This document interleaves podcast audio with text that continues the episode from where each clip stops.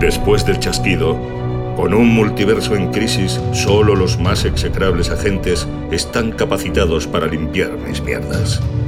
Son los agentes Storm y Rain. Y puede que los conozcas como los violadores del multiverso.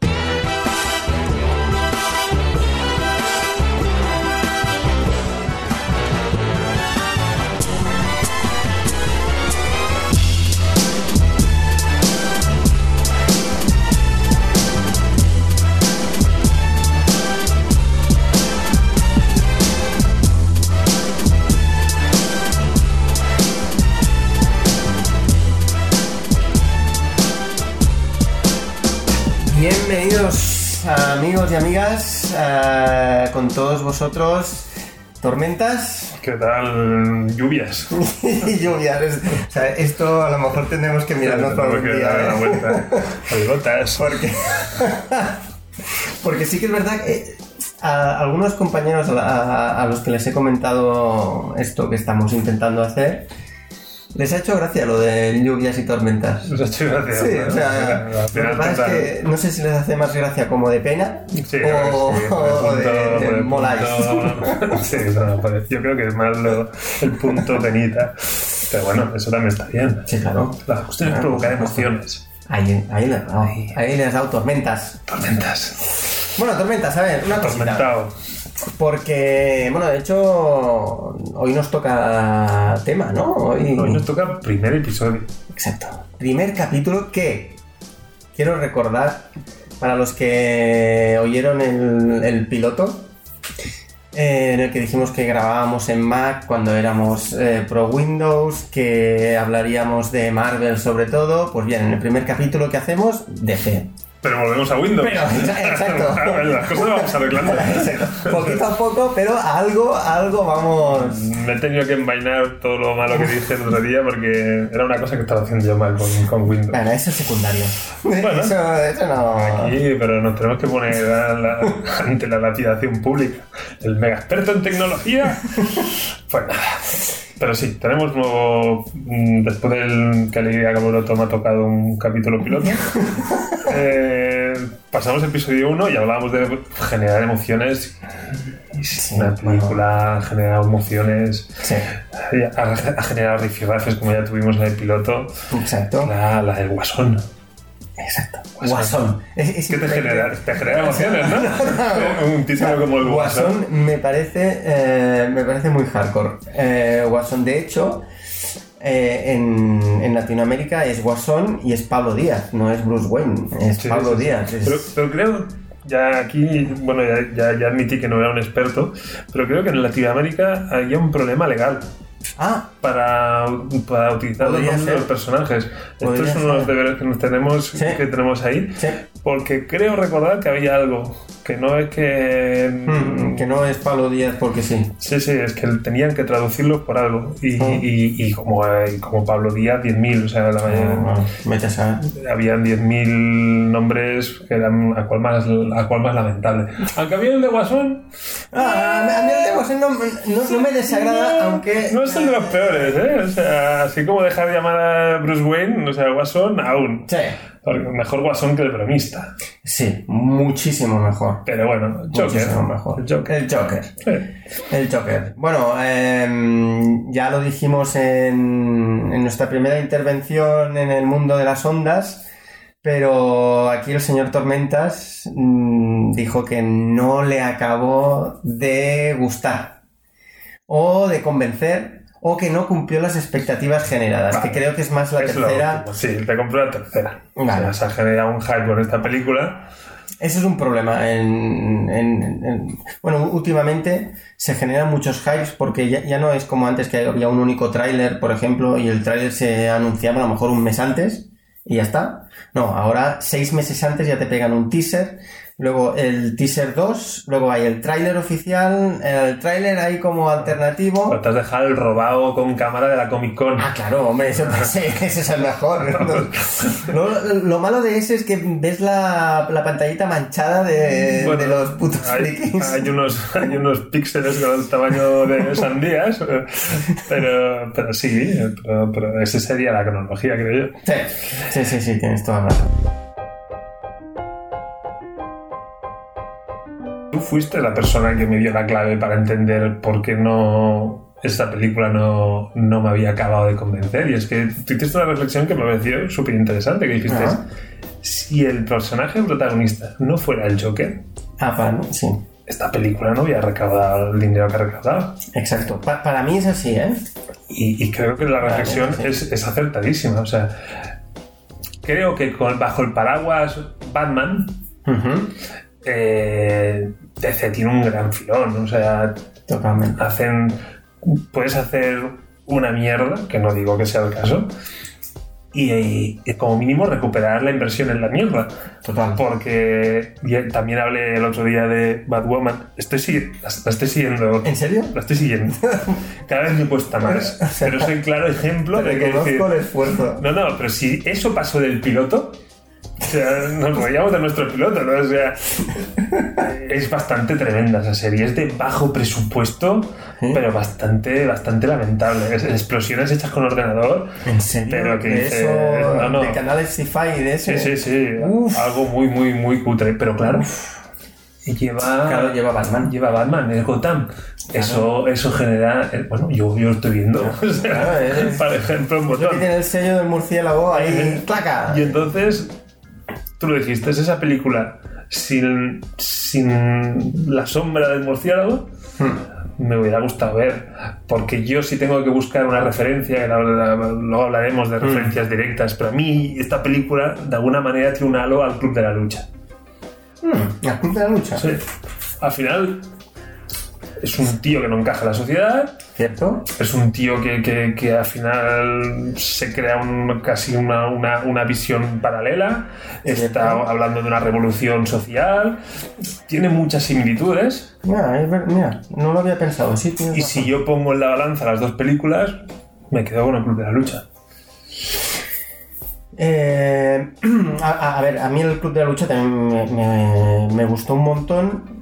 Mm, sí es verdad que yo no las... O sea, yo no llegaría ni a compararlas. Sí Vale, es pero ¿por verdad- qué, por qué está el Joker? Si no hubiera estado el Joker, Si no hubiera estado el Joker, los hubieras com- probablemente- las hubieras comparado. Puede que sí. Yo Puede que sí. Puede que sí. Pero el hecho de que haya el Joker ya te sitúa en otro plano. Claro, exacto. Claro, eh, es como... Ya no empiezan desde la misma casilla. Empiezan, estoy eh, de hecho, ni en el mismo tablero. Sí, sí, estoy totalmente O sea, de es acuerdo. juego. Claro. Pero al final es un juego con trampa. Sí, Porque, claro. porque el hecho de que sea Joker o que esté en un ecosistema superheroico, en un, en un, en un multiverso Sí. de hombres con pijama, no, no, no es relevante en la, Sí, la pero película. eso, pero eso a veces pasa con lo de... eh, ah, sale la nueva de Woody Allen. ¿Por qué vas a verla? Porque es la nueva de Woody Allen. A lo mejor ni te has, ni te has preocupado en saber la sinopsis, ni la temática, ni nada. Pero es la nueva de Woody Allen, es el universo Woody Allen, entonces tú dices, voy. Algunas pelis de Woody Allen, si no hubieran estado dirigidas por él, a lo mejor hubieran sido un... Totalmente de acuerdo. Pero tú sabes a lo que vas y te gustará más o te gustará menos porque es un director últimamente irregular, Sí. pero no vas, no sabes extrañar con lo que ves. No, O sea, no, porque sigue siempre una misma Claro. línea, más o menos. Entonces, si yo dentro de Joker veo género mm, cómico, género superhéroes en la película, de una forma mm, secundaria, de una hora... No, pero es que en esta película... No, es que no hay no hay, no No hay, hay. no existe nada, ni, No ni se apunta la posibilidad de que exista nada. Bueno, de hecho, en las películas. En la, la- la primera película de Batman, la- eh, me, me refiero a Nolan, eh, y la segunda, no hay superhéroes. No. Porque, de, de- de- o sea, de hecho, el superhéroe típico. Pero como mínimo hay un justiciero. Sí, pero no hay superhéroe, porque el superhéroe que más o menos cuando te preguntan te dicen, dime un superhéroe. lo primero, al menos a mí, lo primero que me viene a la cabeza es Superman. Sí, sí. Aunque yo no sea muy lector de, de- de Superman, de superhéroe, ¡pum! Sí, Superman. Superman. Que es un tío que tiene poderes. En cambio, Batman no tiene poderes, Joker no tiene poderes. Batman tiene el superpoder de la pasta. Ya lo Bueno, no sé sí, qué película sí que- que no está mal. Eso sí que es verdad. Tiene mucho dinero, pero sigue siendo un hombre normal, que por eso cuando luego se junta en, en la película de Batman vs. Superman, que se juntan Superman, Wonder Woman y Batman, Es que eso cuesta mucho. como cuesta Mucho. en película. Luego, en cómic es distinto, pero en película cuesta un montón tragarse, o sea, ver que, Super- ay, ver que Batman tiene un papel igual Sí, que sí. Superman o que Wonder Woman. Intentan hacerlo para que tú digas, ah, mira, ahora ataca Batman, qué bueno. Que no, tío, o sea, que no. A ver, murciélago, ¿para qué te. O sea- ¿Han sacado la kriptonita? ¿A que no? pues Pues venga, deja, cuando saca la kriptonita ya me vienes con los cachivaches. Pero Claro, pero es que. Y, y- bueno, y yo, yo- yo creo que el- la, la película de Joker, una de las cosas buenas que tiene, precisamente, es eso: que siendo un personaje de cómic, tú vas a ver algo y sales de allí diciendo: He ido a ver a un personaje de cómic, pero la película no es de. Sí, no es de superhéroes pero- pero- de, de cómics. ¿Estás de acuerdo conmigo de que a lo mejor eso es algo bueno, pero para otros es algo malo? Sí, cierto, totalmente. Claro, es- Totalmente de acuerdo. en, en todo caso, yo creo que la mayoría de gente que ha ido a verla sabía. Yo creo que esta es una cosa que nos ha ocultado, que que Sí. se ha dicho que no es una peli de superhéroes. Yo creo que ahí nadie se, se debería Exacto. sorprender. Exacto. Bueno. incluso, de hecho, Todd Phillips ya dijo que para hacer la película no había bebido de ningún cómic en concreto.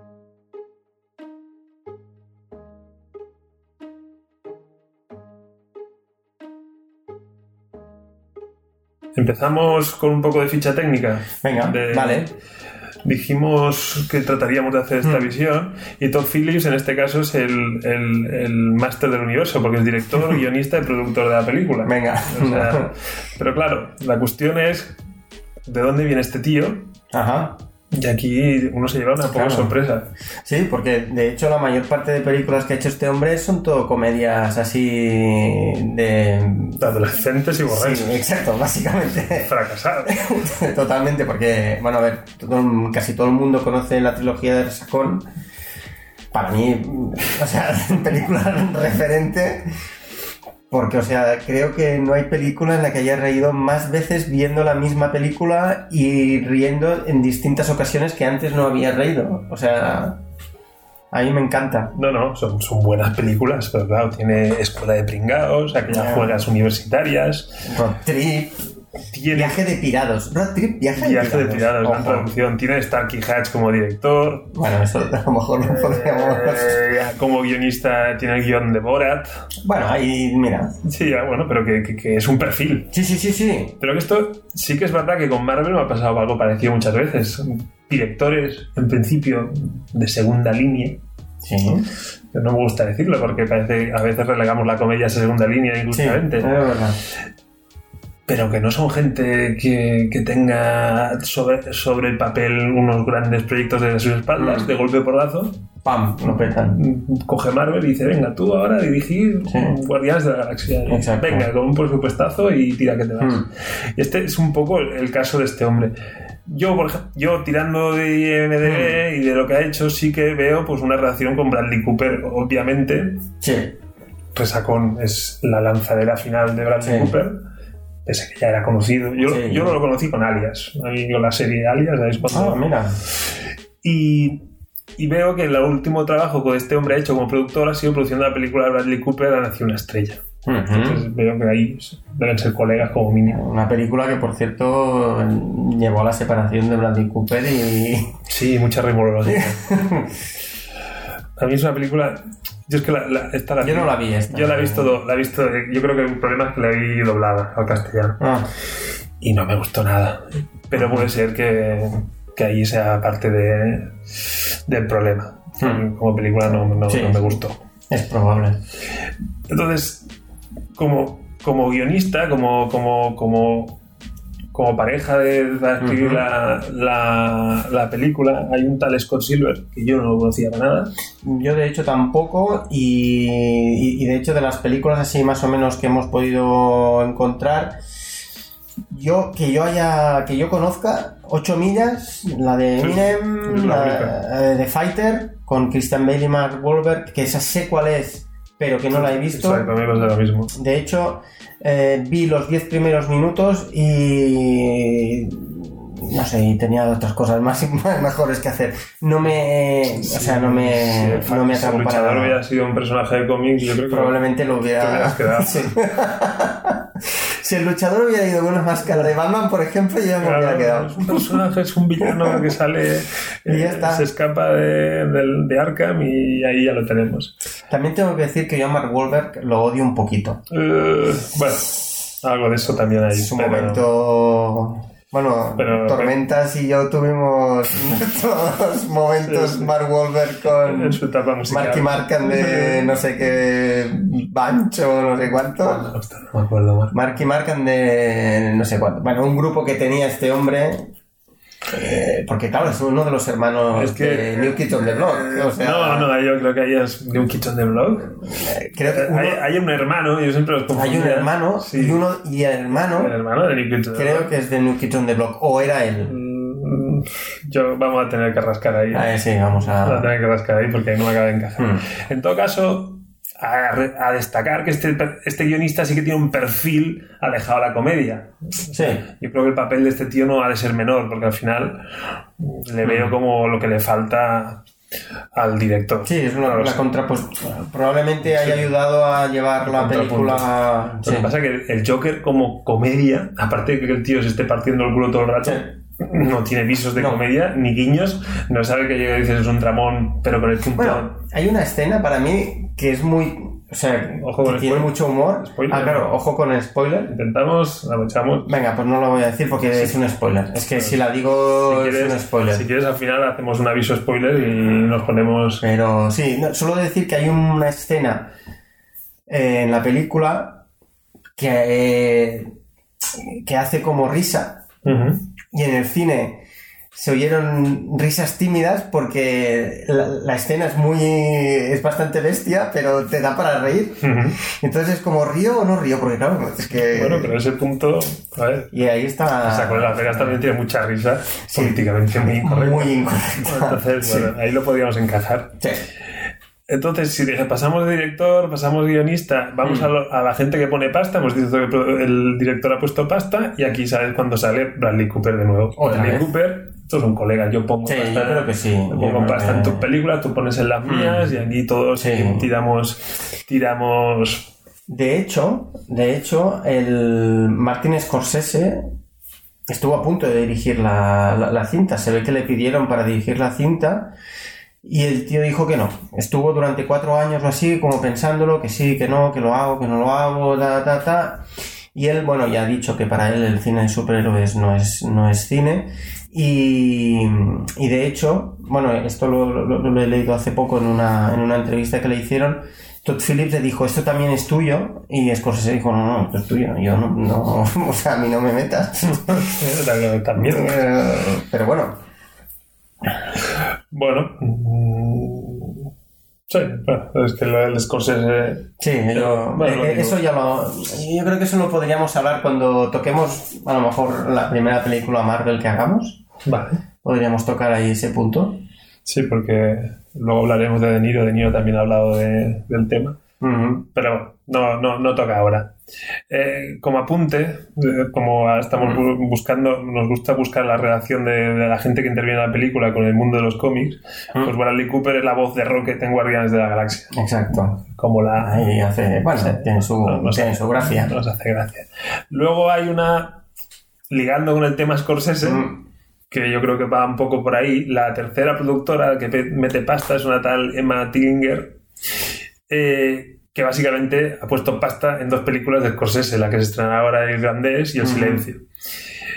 que sí, bueno, siguiendo esta mujer el tiene como- silencio no la he visto pero sale el, el- el nuevo malo de Star Wars A, a- a- a a- Adam Driver, yo soy fan de Adam Driver, ¿eh? yo todavía no he cogido el punto ¿eh? A mí me, a mí me gusta este tío. Eh, yo aparte de verlo en Star Wars, lo vi en, en, una película, en una película, bueno, en la película de Spike Lee, la de la del Ku Klux Klan, esta que estrenaron Ujú. el año pasado, creo que fue.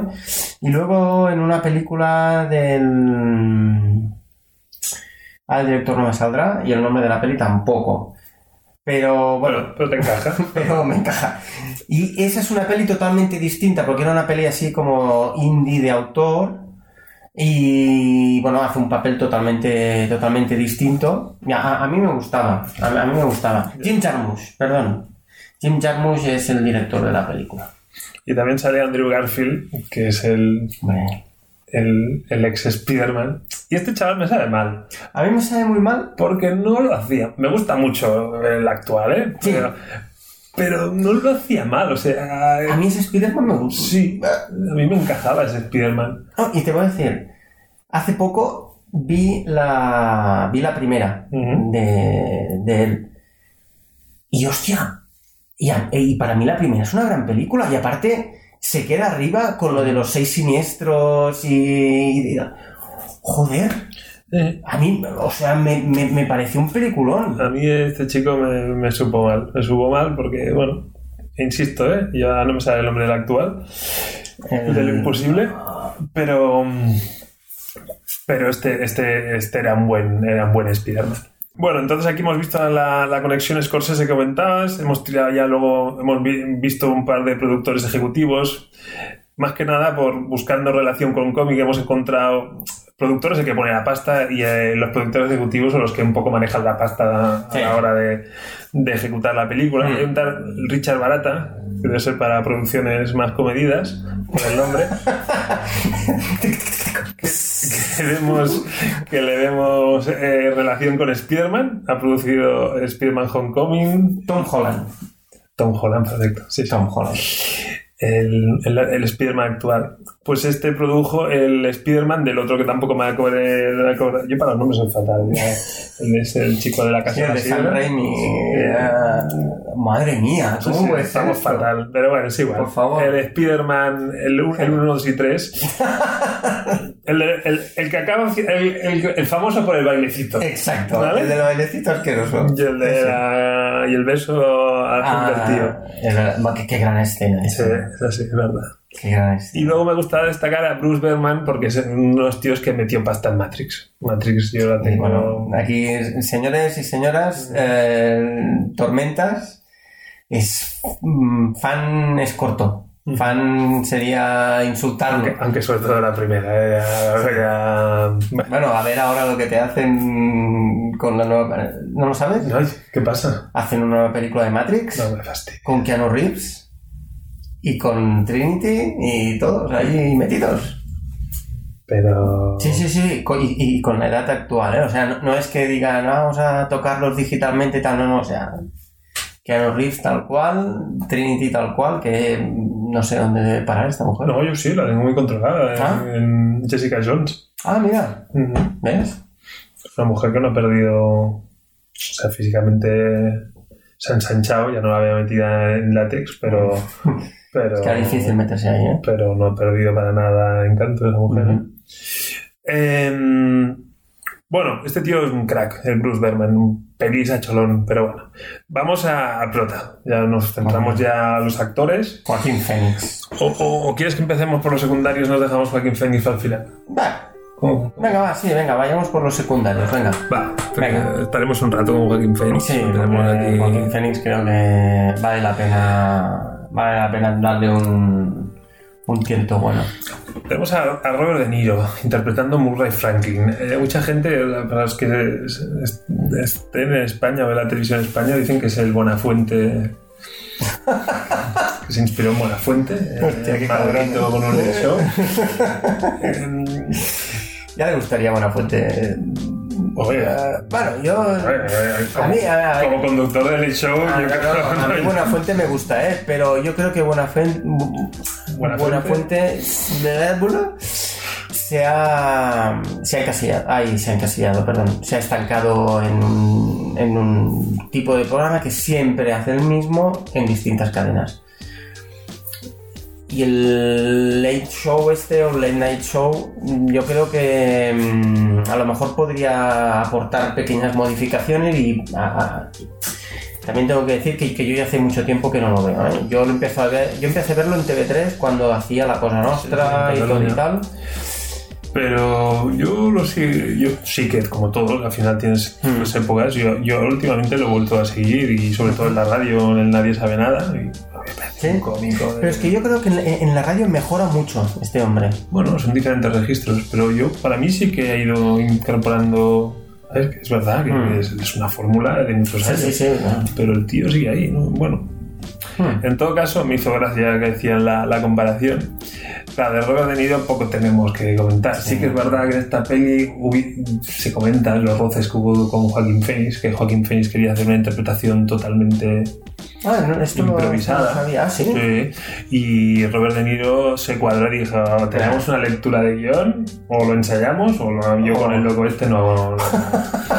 y al final fue otro regañadientes, lo obligaron y ahí leyendo el papel como diciendo que esto se acabe cuando se tenga que acabar. Y, y sí, sí, ahí hubieron roces. Hostia, pues mira, esto no lo sabía. Mm, Bueno, y- y- yo creo que a lo mejor Robert De Niro, mm, 20 años antes, a lo mejor sí que te hubiera improvisado. Y hubiera jugado con, hubiera jugado con Joaquín Phoenix. Yo, yo- yo creo que a lo mejor ahora ya no se siente tan... Pero hace 20 años a lo mejor hubiera sido un gran Joker. Probablemente. Probablemente hubiera, hubiera podido ser un... Sí, sí, sí, sí, podría haberlo sido. En cuanto a la biografía, eh, a filmografía, perdón, hemos apuntado dos porque nos ha hecho gracia, bueno, una por el título, de comedia, se podía haber titulado, y luego El Rey de la Comedia, ¿Eh? que también Que encaja también. perfectamente, pero es que encima, Sí, está dirigida por Scorsese. Y bueno, de hecho, el personaje del rey de la comedia es un Sí, sí. tipo así como que quiere tener un, un late night de estos, pero el tío es muy malo. eh, practica delante de, de público así como de cartón. Y bueno, incluso hay gente que dice que podría llegar a ser el, el- o sea, el personaje que hace Robert De Niro en Joker podría ser el mismo que del Rey de la Comedia, que ya se hecho mayor, tal, pero bueno, ya es un poco bueno. ya rizar el rizo. ujú. Luego en el papel femenino principal, la vecina, yo no sé La si... vecina. Sí, ¿no? La Sí, vecina. sí, la vecina. Yo no sé si se sabe pronunciar este nombre, ¿eh? Zazie Betts. Sí. Sassy Johnny Depp, por lo tanto Sassy Betts. Sí, pero Depp es con dos P's, no con dos Ah, claro, es verdad, cierto. Bueno, Cierto, que hace el papel de Sophie Dumont, que es mucho más fácil Mm. de, de- de leer. Claro, aquí volvemos a hacer lo mismo, buscamos... No, esta mujer no tiene una carrera como la de Ro- la de Robert De Niro, obviamente, Mm.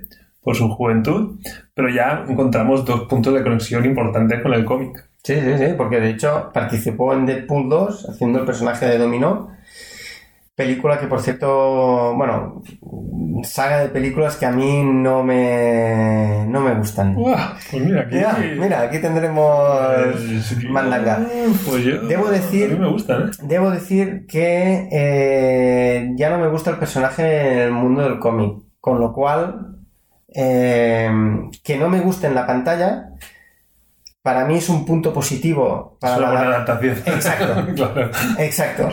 Porque mm, no me gusta por las mismas razones por las que no me gusta en el cómic. Sí, pero las películas no traspasa lo que dice en la cuarta pared. Sí. Bueno, en las películas sí que hay algún momento que habla con. Ya, pero no, no, no. No tanto, No, se, tanto. mm, no se ve como dentro de una, del cómico de la película en ese caso, ¿no? Bueno, no sé. Pero sí, podemos hablar. Sí. Sí. Ahí, que tú te pongas en modo rajador me mola. Sí, sí. Luego- Aparte odio a Ryan Reynolds, así que. Ah, yo mm, me cuesta, pero como Deadpool lo veo. Así como el, el, el Linterna Verde me dejó un poco frío. Que creo que es una película que no es buena, pero la han zorrado de una manera. Bueno, yo lo había forrado más, ¿eh? mm, Ostras. Para mí es muy mala esa película, ¿eh? Y que Es muy mala, muy Sí, mala. el polibueno, ¿cómo está?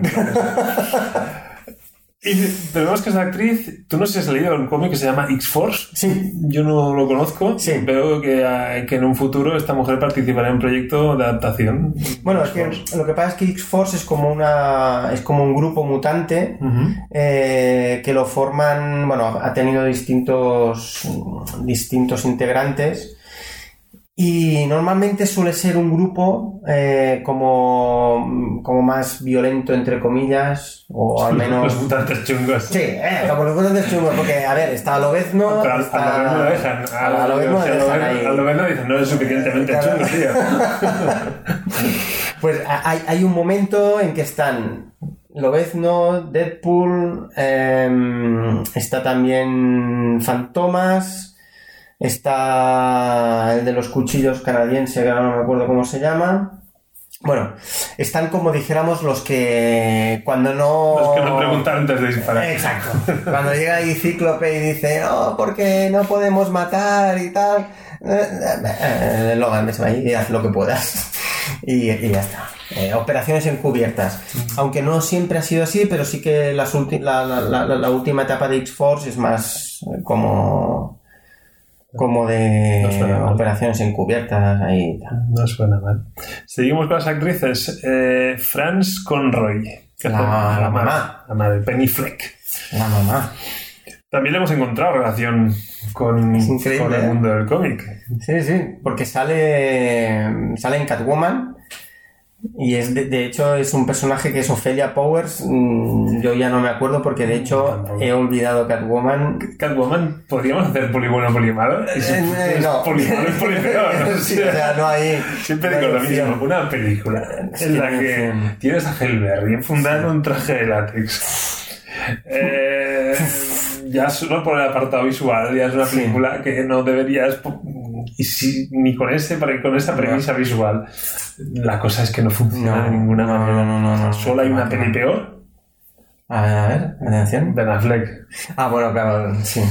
Sí, yo creo. Bueno, Electra. La peli solo de Electra Bastante nada. Bastante, bastante chunga, pero yo creo que sí, que podríamos decir que como superhéroe masculino la peor película es Daredevil y como heroína, superheroína sería Catwoman. Catwoman de Hellberry, porque mi- mi- mira que la Catwoman de Michelle Pfeiffer, mira, Bueno, pero incluso la de Anne Hathaway.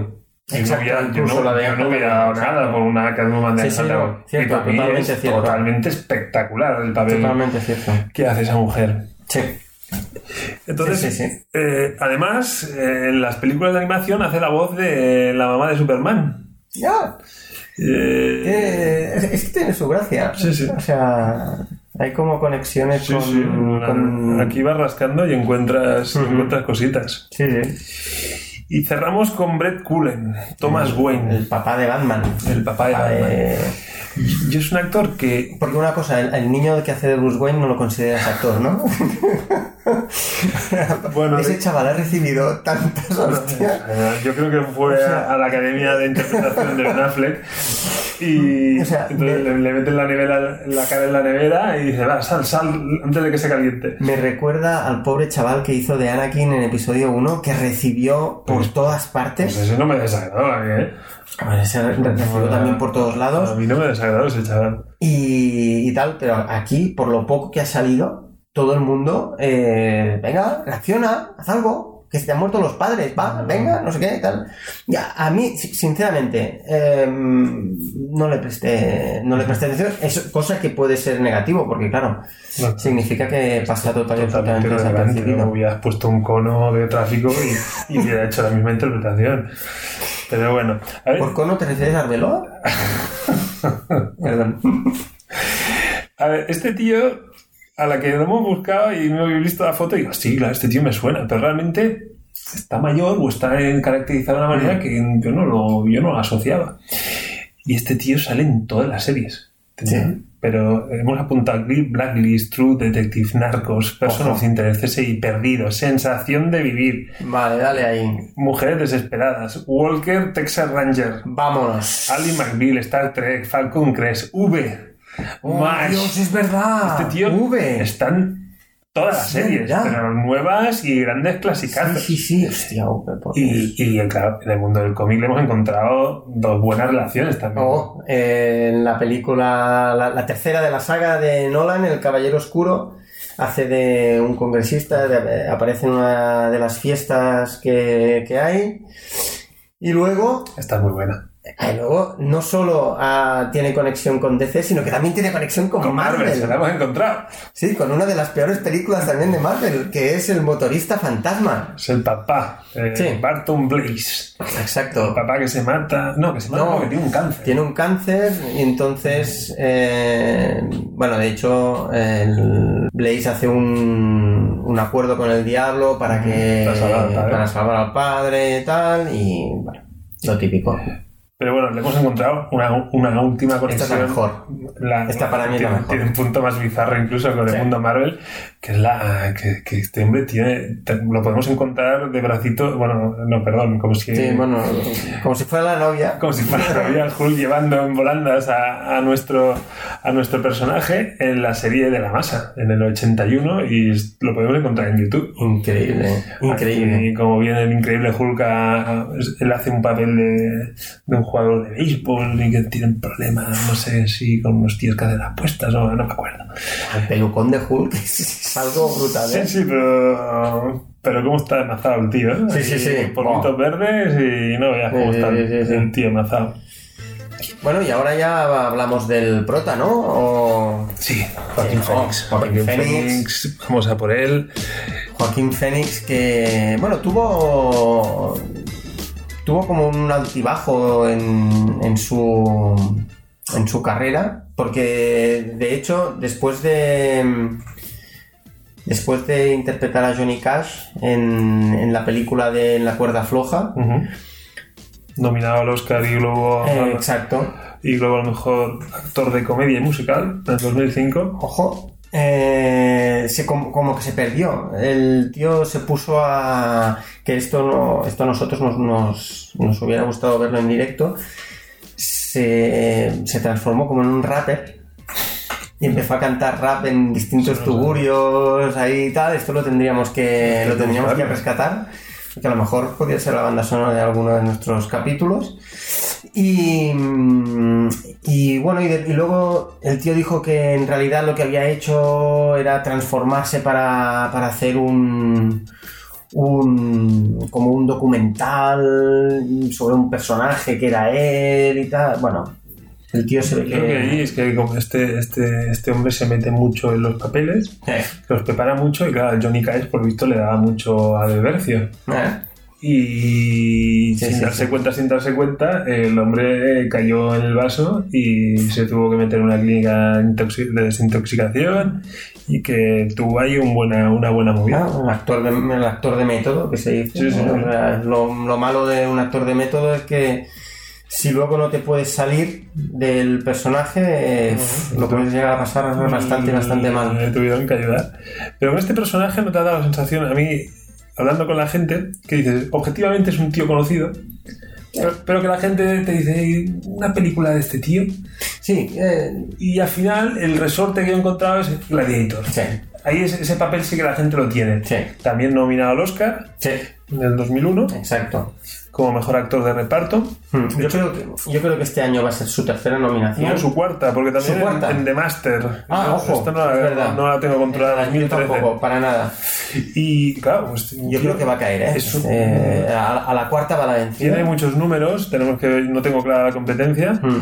Eh, aunque también me fastidian bastante estos Oscars de con interpretaciones de gente con problemas, rollo el Forrest Gump. Sí. Sí que es verdad que este tipo de personaje tiene como un, como 10 puntos Sí, más. es como solo me da por un poco de rabia eso, ¿eh? sí. Pero no negaré que es una gran interpretación. Sí. No- no- no si se lo diera, no podría Sí, sí. decir que, que nos fuera merecido sin saber los contrincantes. Luchará contra DiCaprio por Rick Dalton en la película de Tarantino, seguro. Y luego, algún, bueno, luego habrá más. pero- El eterno- otro eterno. Otro eterno, sí. Bueno, no, él, pero él ya lo ganó. Él ¿Ganó? lo ganó en el. Sí, en la película El Renacido. El Renacido, cuando es. esa del oeste. Sí, sí, sí. Ostras, pues me pensaba que no. Ahí ganó. Vale, vale. Ahí ganó. Pues me, me callo. Que de hecho todo el mundo que, mm, creía que la iba a ganar el año anterior con Wall Street, Ujú. el logo de Wall Street, y se la dieron Bueno, con el vale, vencido. Vale, vale. Pues bueno, entonces que se lo den a, a Joaquín Claro. Pero entonces, claro, eh, a mí me, lo último que tenía en mente de este hombre era Her, que Mm. no lo he visto, que se enamora de un asistente virtual, un móvil con que la voz de Scarlett Johansson. Ya con eso yo también. Mm, Me eché un poco para atrás, lo recordaba de señales, de... A mí, esa, me- a esa peli, a esa peli me gustó. Sí, a mí ¿eh? también, pero... Creo que hace un personaje así como como de que, que tiene como un retraso creo o mm, que tiene alguna deficiencia y mola mucho la- un- hay un fotograma que aparecen los tres que el Mel Gibson el niño y él con un cono de papel Mm, de plata sí, sí, sí. para que los A los extraterrestres no, les introduzcan nada por, por donde la espalda quede su casto nombre.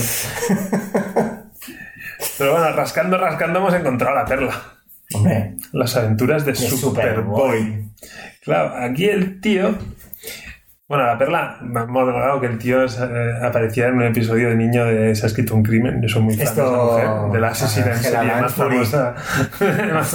Esa mujer, vamos. Angela Lansbury es muy grande ¿eh? Sí, sí, pero cómo, cómo, cómo pelaba a la gente. Era aparecer ella y muerto que te caiga. Como mínimo uno te caía. Pues en las aventuras de Superboy hay una escena buenísima que el tío sueña que se convierte en Superman. Ay, Y venga, tira rayos láser por los ojos y, y es un- una escena un poco bizarra con presupuesto parecido al de, al de Batwoman. Y claro, ver a Joaquín Phoenix vestido de Superman, pues tiene su- el, el otro personaje icónico de, de DC, pues tiene su guasa, tiene su guasón. Entonces, no sé, si quieres comentamos un poco la vida de este tío, porque realmente es, es muy peculiar. O sea, Sí, bueno, realmente el hombre. Bueno, aparte, bueno, él cuando, que de hecho na- na- nació en Costa Rica, ¿eh? no, en Puerto Rico. en Puerto Rico, Mm. y, luego sus padres se metieron en una secta, eso es, que eran como muy jodido esto, ¿eh? de cuidado, por lo visto. Sí, que, sí, sí. que he visto fotos del padre, es él. ¿En serio? Igual, Qué fuerte, es igual. Pero es que es una pasada, es un calco. qué bien. Sí, sí, pues sí, se metieron en una secta y se fueron a Latinoamérica ahí a, a predicar la palabra de, de no sé De quién, fuera. del líder. Eran cinco hermanitos, eran super mega hippies, Mm. Pero la cosa acabó, se torció porque la secta no tenía pasta y dijeron, ¿qué podemos hacer para ganar pasta? Ah, lo, lo típico. Lo típico, lo que hace todo- toda la secta. Bueno, pues vamos a prostituir a los chavales, chavales, Que coño, que suban bien. Se prostituir a los, a los de arriba, no, no llegaba para todo y dijeron, pues los de abajo también a, a currar. Venga. Entonces, ahí como un viso de buen criterio de los padres, ahí dijeron, pues por, por aquí no, yo, lo cual yo lo aplaudo, y se volvieron para Estados Unidos, se fueron a California. Y ahí, bueno, ahí se cambió el nombre, ¿no? De hecho, El apellido de la familia. o el apellido. Y, y ahí es donde, bueno, donde la cosa también se empezó a, no dijéramos a torcer, pero sí que su hermano River empezó a tener como bastante éxito en, en- en el mundo del cine, porque fue un par de castings y tal, y el chaval em- empezó a, em- empezó a despuntar, de hecho le llaman Body, las aventuras, ay, las aventuras, perdón, la tercera de Indiana Jones, se hace Indiana Jones jovencito y tal. Y eh, bueno, en una de esas noches malas, eh, River Phoenix pues muere en el, en el local de uno de sus mejores amigos, que era Johnny Depp. Creo que estaban Johnny Depp, Keanu Reeves y, La novia. y el- la, Y la- el bajista novia. de Red Hot Chili Peppers. Otro, el Flea, no, Flea, Sí, sí, Flea. Flea, Sí, pues es el único que no el único que iba. ¿Que iba colocado? No, no, el que. Eh, el que iba bien era Flea, oh, madre mía. El, el que más te esperas, Sí. ese es el único que iba bien. Hostia, madre mía. Y bueno, el chaval pues tuvo, bueno, tuvo, tuvo mala suerte y... Mala suerte, no. Bueno, a ver. A ver, el tío en la autopsia llevaba, decían que llevaba una cantidad ocho veces, o sea, que con, divides por ocho y con ¿Eh? eso matas a una persona normal. Joder. De heroína y cocaína. Pero es que además llevaba marihuana, Valium, eh, ¿qué más? bueno, no sé, orfidal, eh, no sé. Lo único que no llevaba, que eso sí que el tío era muy anti-alcohol. El alcohol, Ah, mira. el alcohol no es bueno. Y entonces a el alcoholemia dio negativo. Muy bien. Pero, pero sí, sí. El otro despuntó. Salió que se estaba mareando, salió Madre para la calle, y ahí se desplomó, Mm. no había móviles, al final salió la hermana. Y hay un- es un poco también bizarro porque te vas a Mm. YouTube y, y ti- y puedes escuchar la voz de Joaquín Fénix llamando a la ambulancia y explicando ¿En la escena. Sí, sí, eso está.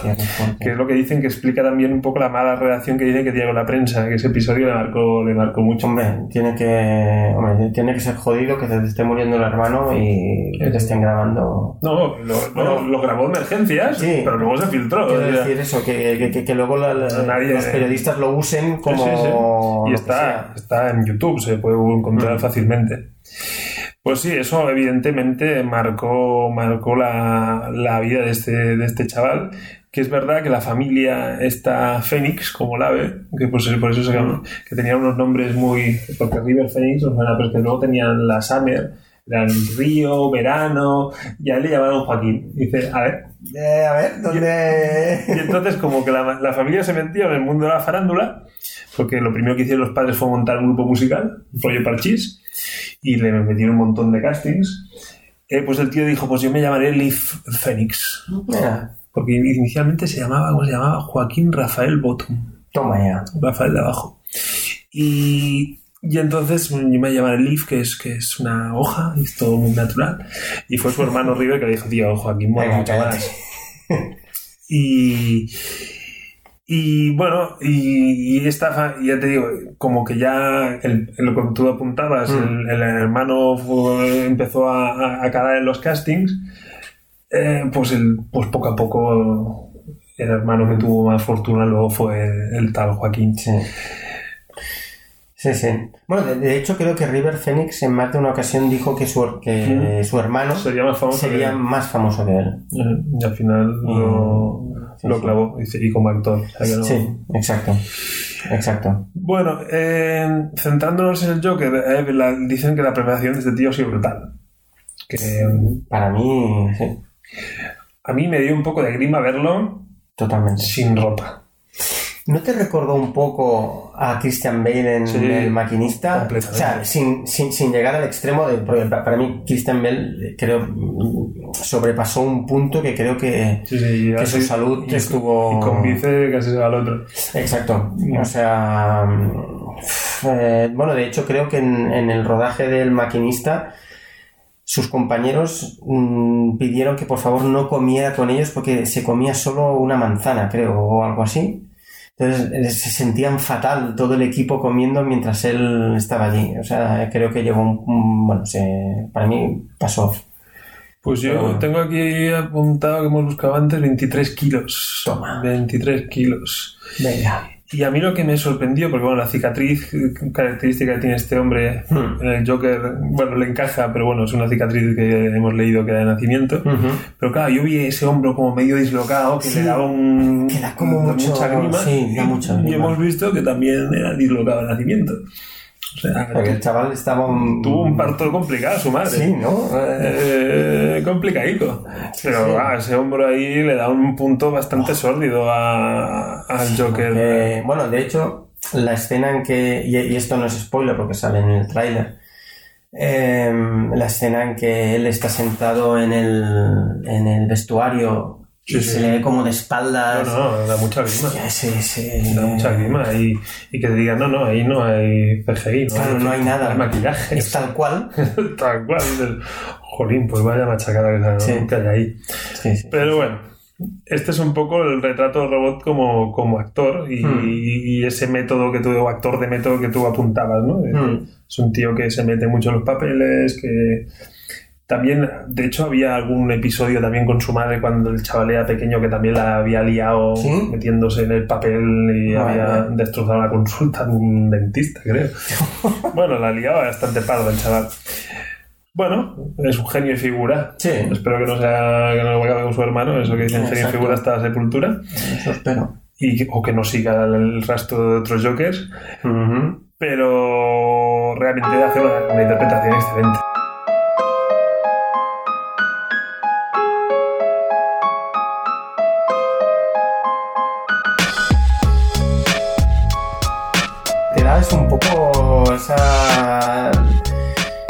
Empatizas con él. Empatizas. Y, y- y luego incluso en, en alguna... En algún youtuber he oído que, eh, que decía que empatizabas y llegabas a simpatizar. Que ese era el... La nota. La nota. Sí, la nota, la nota. que dices, hostia, porque claro, ojo que estás simpatizando con un pavo que, que mata gente. Sí, pero yo recuerdo otros Jokers que también tienes un. tiene- o sea, tú al final tú quieres que Batman lo, lo arregle. Sí, Pero, claro. pero en parte hay un, hay un punto morboso de que la líe el Joker.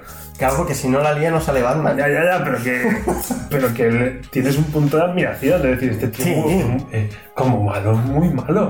Al revés, es muy bueno. Claro, Bueno, eh, bueno, Darth Vader, ¿por qué mola Darth Vader? Porque Darth Vader es malo de cojones. Ah, por eso mola Darth Vader. Bueno, y aparte porque la, la estética de, de, Y de por- Darth Vader y por es- la voz de Constantino Exacto. Ahí, ahí le has dado. Em, pero sí que es verdad que o sea, la, la- la sensación al verlo actuar es, es de... "Uf, Qué mal rollo, como la risa esa que, que se saca del, Este es otro tema en, lo, Sí. en cuanto a la preparación. Claro. Aquí el Joker, yo no sé si en el cómic en algún momento se hace esa, esa, esa interpretación, pero el Joker es una persona que tiene una enfermedad. Ujú. Yo una enfermedad que Exacto. yo que no había oído en mi vida. Yo tampoco. Y, Yo tampoco lo había oído. Y si tengo que decir el nombre... mm, Ah, es, es un nombre bastante raro, ¿eh? Eh, Pues, tenía- es e- epilepsia gelástica. no sé. O gelástica, o no sé muy bien cómo tal. Claro, Pero que realmente existe. Sí, sí. Existe la enfermedad. Y lo hemos estado comparando con Mm. vídeos en YouTube de, de casos reales que sufrían y aparte de dar mucha angustia ver esos vídeos, Sí. dices, no, no, es que Joaquín Phoenix o ha visto esos vídeos o ha visto otros muchos, pero realmente... Exacto. Y aparte, esos vídeos. O sea, ver a Joaquín Phoenix así da, da, da mal rollo, pero verlo real Sí, sí. a una persona que tú ves que no está actuando y tal, Ujú. hostia, da, en- entiendes el, el mal rollo que... Claro, yo, yo con Joaquín Phoenix me pasaba que veía la película y cuando llega eso, que, que como que se ahoga y Sí. todo, ¿eh? está como, como Exacto. muy exagerado. Y ves No, los casos reales y dices, no, no, exagerado No, para nada. Dice Exacto. que hay un problema de asfixia real, Sí, sí, sí, que te ríes tanto que... que- que- y da mucha, mucha, mucha grima. Eh, es como que, bueno, a mí esta peli también sirve para, para hablar de ciertas cosas que, que, bueno, Sí. No, de, hecho, una de las cosas mm, que comentan buenas de la película es que se habla de, de, las, mal- de las enfermedades em, psicológicas y las enfermedades en las que, el, bueno, pues la, la- la persona que las sufre, la sociedad como que lo aparta, ¿no? Porque como que es una enfermedad rara, es una enfermedad... em, que no es como el charampión, que tú lo ves, te doy una pastilla y, y lo arreglo, sino que por muchas pastillas que te dé, lo único que hago es dormir eso y eso luego vuelve, eh, puede volver a salir, ¿no? O sea, es, eh, las enfermedades estas, lo, lo, lo malo es que tienes como que convivir con ellas y aprender a que no te, a, a que no te superen. Tú aquí has apuntado una frase Hmm. que me parece, no sé si la mejor frase de la película, pero, pero Sí. no sé si la quieres comentar. Sí, eh, eh, lo peor de mm, lo peor de los que sufren las, las enfermedades mentales es tener que comportarse como si no las tuvieran. O sea, realmente a mí esa frase me para mí es una de las mejores. Sí, sí. Porque realmente es así. O sea, una persona bipolar, una persona esquizofrénica, lo que sea, tiene que comportarse como si no tuviera esa enfermedad para que nosotros estemos tranquilos Sí, Estamos cómodos. y le podamos aceptar. Porque si no, entonces es cuando lo, lo, lo- lo apartamos. Sí, sí, sí. Es jodido. eso. Luego otras, otras temáticas que aborda la peli, ya que hemos empezado por ahí. Sí. Lo de la lucha de La clases. lucha de clases, la corrupción política. Mm. Bueno, la, la lucha de clases es, es muy evidente. A mí, Sí. Pero para mí es, es uno de los puntos forzados de... ¿Sí? Sí, pero si quieres lo hablamos luego. Vale. Acabamos con un poco. Acabamos un poco la ficha Venga, y nos metemos ya a la peli, si te parece. vale. Yo así lo que teníamos así a nivel de guion, sí que creo que es muy relevante la recaudación. Hmm. ¿Vale? Porque tenemos aquí unos datos que dan un poco de perspectiva de lo que ha significado esta película en, en- en- en taquilla. Eh, esta película ha recaudado ya más de 900 millones a nivel 900 millones de dólares a nivel mundial, con un coste de 64. O sea, es como que- negocio es un negociazo. Es que es una barbaridad. Te gastas 64 y cobras 900. Así como ejemplo de películas de DC, hemos apuntado aquí Shazam como una de las baratas, que son Sí. 100 millones, Sí, sí. y que recaudó League. 364, y Justice League, que seguía una de las caras, 300, y ha recaudado 658. Me Bastante menos mucho. que... O sea, por lo que es, me Bueno, parece mucho. Shazam, Shazam ha tenido muy buenas Eh, críticas. Yo, yo- es una de las películas que todavía tengo. A mí no, Tengo que ver. A mí me ha- no me ha gustado. No me ha gustado. Pero bueno, es una película de récord ahora mismo. Sí, porque aparte, que es lo que me has comentado tú, eh, que ha superado a Deadpool como película. Deadpool 2, perdón, como a película para adultos más taquillera. de la historia. Sí, sí. Ojo, Deadpool o sea- 2 se gastaron 110 millones, casi el doble que el Joker, y recaudó 785. Que tampoco está nada mal, ¿eh? No, no, no, para nada. Tampoco Pero que no ha superado de 10 millones, o sea, le ha pegado un buen Sí, retraso. sí, le ha pegado un... Sí, sí, sí. Porque aparte, o sea, si realmente miramos el coste con lo tal, o sea, le pega un repaso bastante, bastante grande. Sí, sí. Que, perdón, Deadpool, por cierto, decían que ahora que Disney ha comprado lo- los derechos, iban a bajar el tono y que probablemente ya no iban a hacer películas para que no estuviera categorizada como R. La R americana. Y eso. El personaje Deadpool sin. Yo, yo entiendo que si Deadpool lo englobas en un concepto de grupo, de superhéroes, Ujú. Le tienes que rebajar el tono. Pero si haces una película de Deadpool, Claro, pero Deadpool, si lo metes en un, en un grupo, ese grupo tiene que ser igual de políticamente incorrecto, porque entonces estás haciendo un Deadpool para una cosa y un Deadpool, y un Deadpool Ya, para otra. bueno, es como raro. Ya, pero depende para lo que le hagas intervenir y puede, y puede ser políticamente incorrecto en unas materias más blancas o puede ser muy, muy, muy, muy Sí. destroyer. Sí. Entonces, bueno, si arreglas un poco el guion, puedes darles enfoque, pero una película entera de Deadpool Sí, no, eh, Para- con para humor 13 años, blanco, así. humor Spider-Man, Sí, no, no, no, no, para nada, para nada. no tiene, no tiene mucho sentido. Para nada. Bueno, pues llegados hasta aquí, eh, si quieres nos metemos en nos metemos en la película. Arthur, te ayuda a tener a alguien con quien hablar.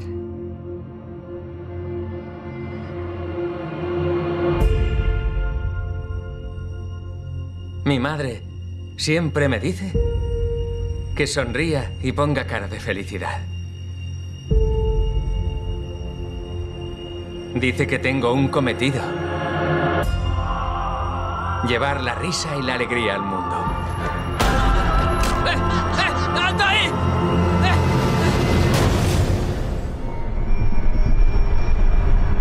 Es cosa mía. O a la gente se le va cada vez más la pinza.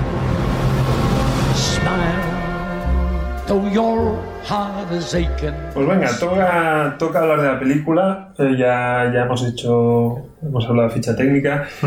Podríamos hacer un poco de resumen de lo que hablamos en el piloto cero, que fue así un poco improvisado. Sí. Tú muy a favor, yo, bueno, con matices. Medio. medio a medio. Yo lo que explicaba era que en una película donde tú ves nacer el Joker, a mí me falta acabar viendo al Joker.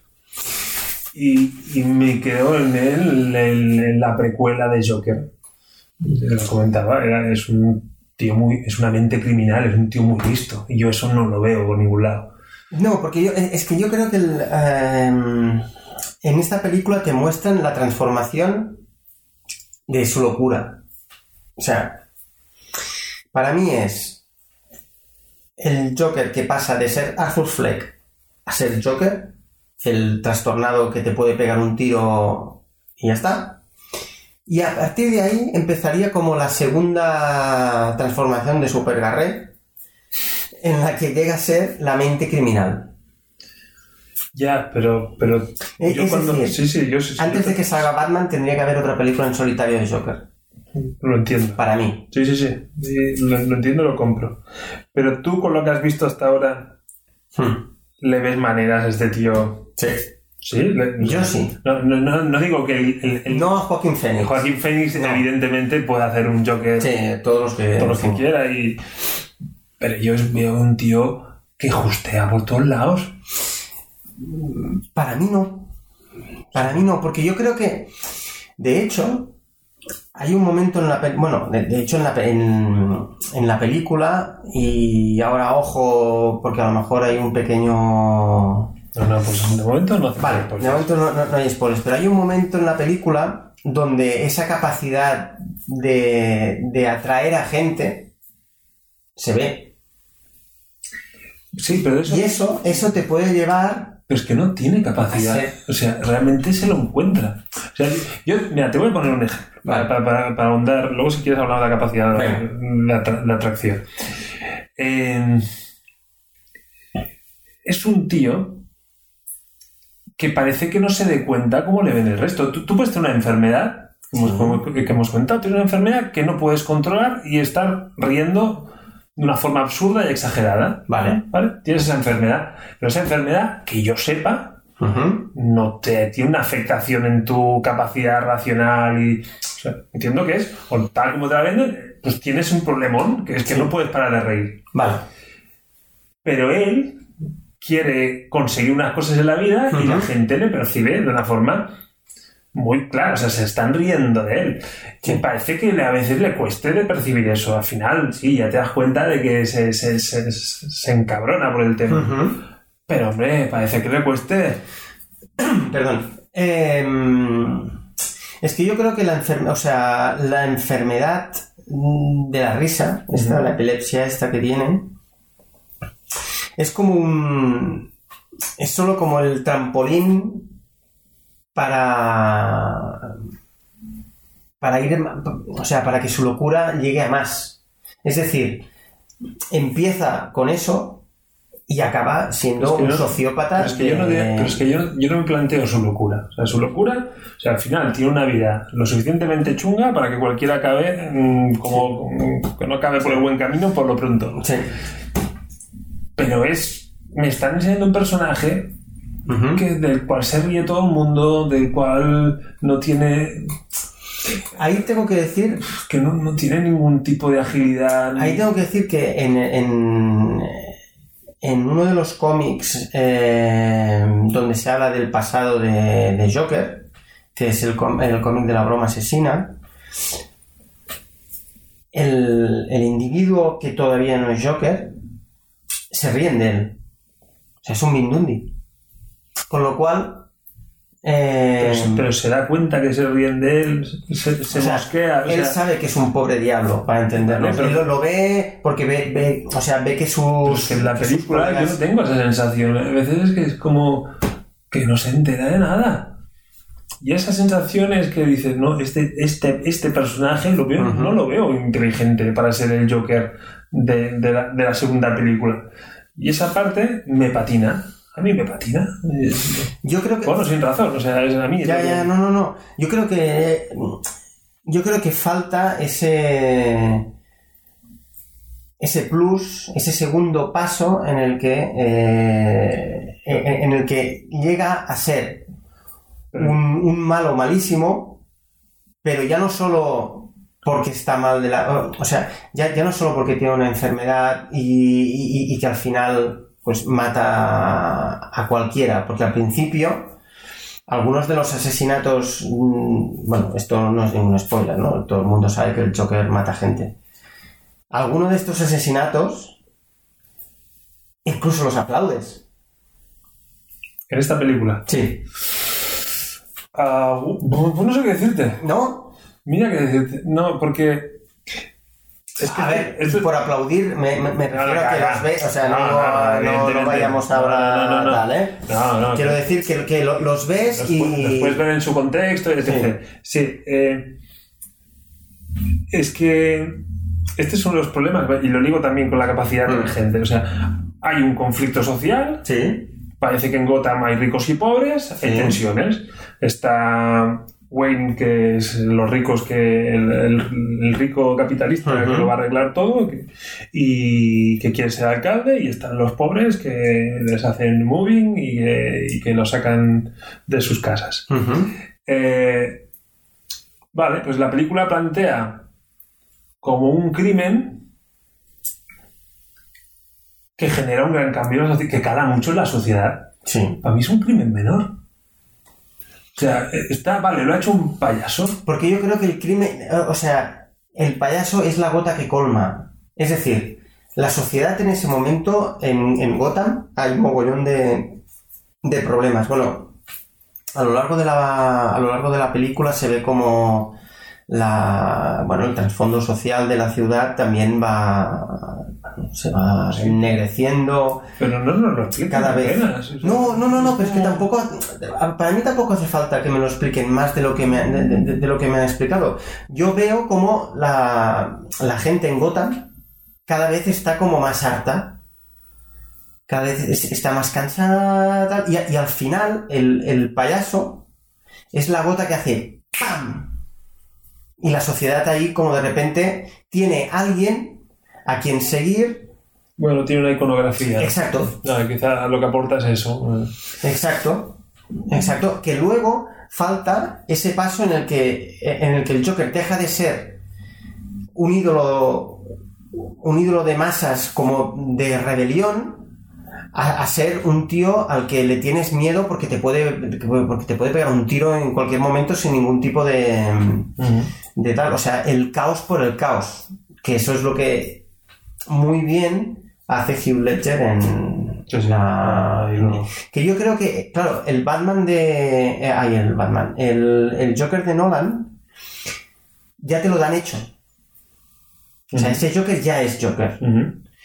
Y, yo, y, y- y el, y el Joker de, de Todd Phillips no es Joker todavía. Es Joker al final. Ya, pero entonces- Sin ser el Joker que está, que está en, en- con la máscara de payaso esperando a atracar el, bran- el- el banco en la peli de Nolan. Correcto. No es todavía ese. Vale, entonces, ¿por qué le- entonces yo comprando todos tus argumentos y aplaudiéndolos, ¿por qué le llamas Joker a la película?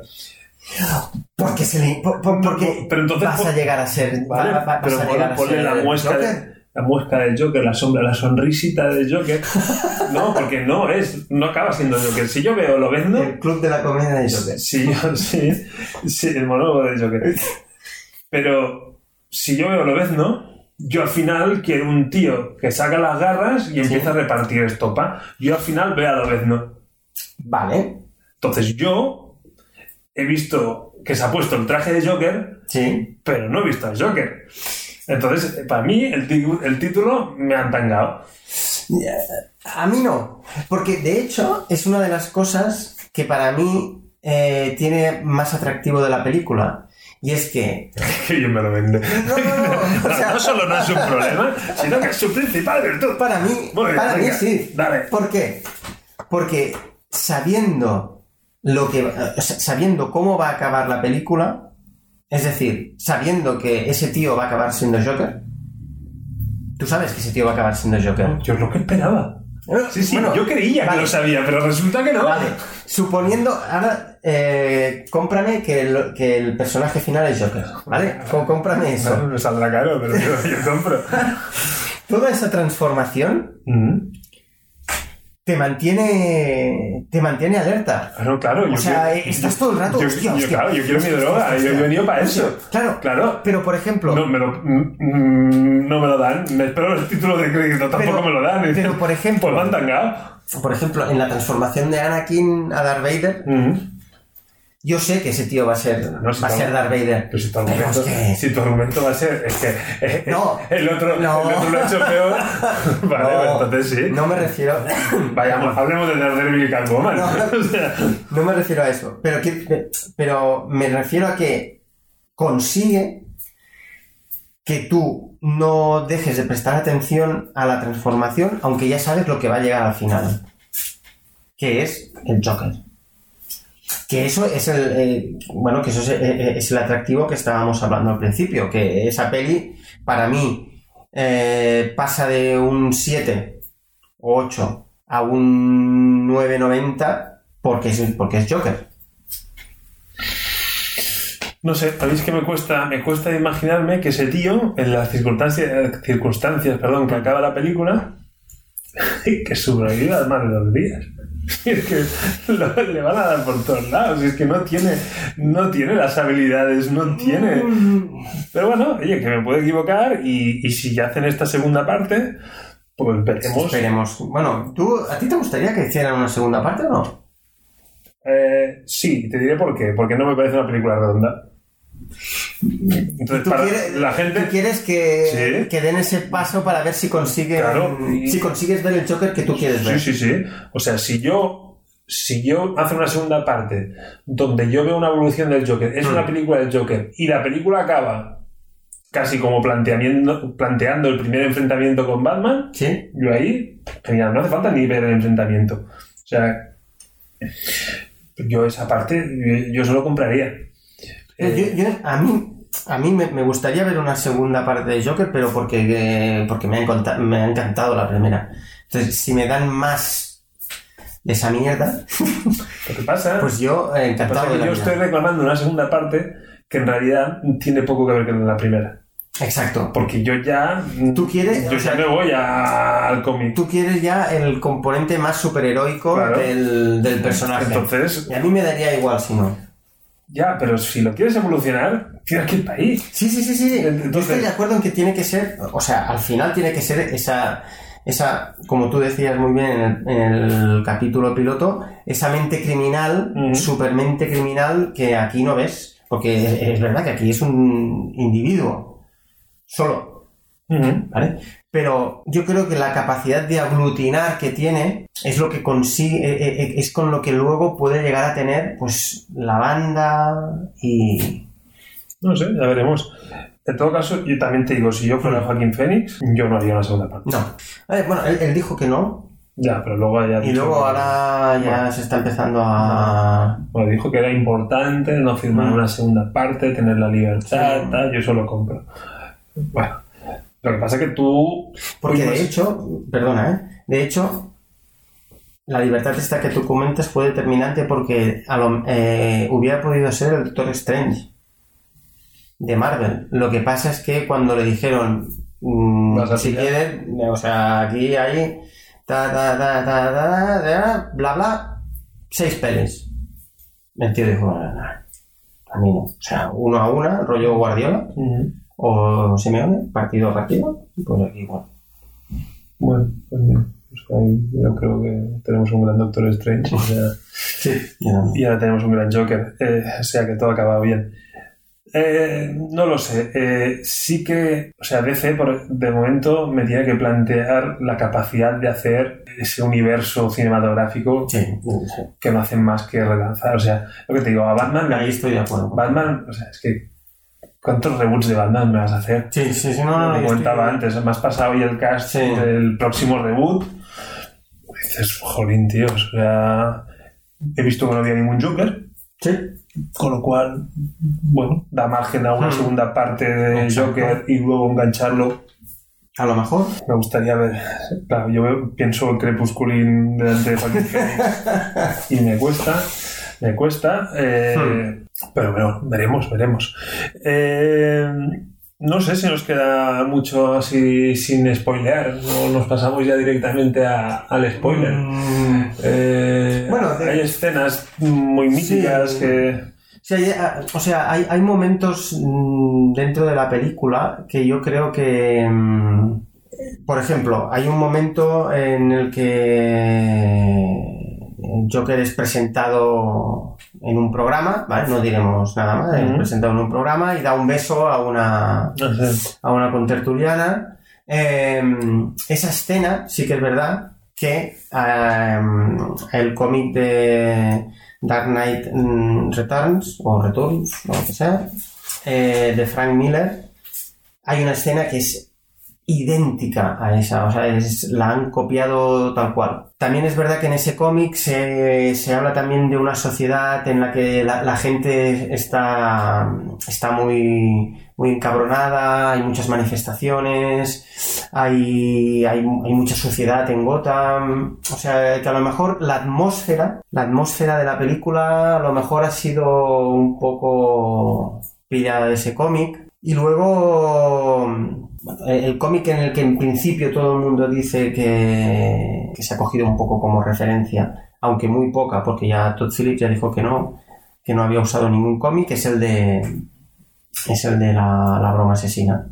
La broma asesina, en la que de hecho hay un momento en el que el Joker, porque claro, eh, la gente cuando ha visto el Joker hay mucha gente que ha cogido distintas interpretaciones de la película. Hay muchas interpretaciones. Y de hecho, en, en- en este cómic, el de la broma asesina, eh, hay un momento que el Joker dice, mi pasado a veces lo veo de una manera y a veces lo veo de otra. Y en el caso de tener un pasado, mucho mejor tenerlo multi... mul- Multiverso. multiverso, sí, o sea, no multiverso, pero dice multiopción o múltiple. ¿Vale? Entonces, e- eso sería como... Como que Todd Phillips se ha leído el cómic y ha dicho, hostia, pues Me Voy a da uno y puedo hacer lo que quiera, pues Claro. no tengo que leer más. Claro, eh, eh, lo, lo- lo voy, lo voy a dejar abierto.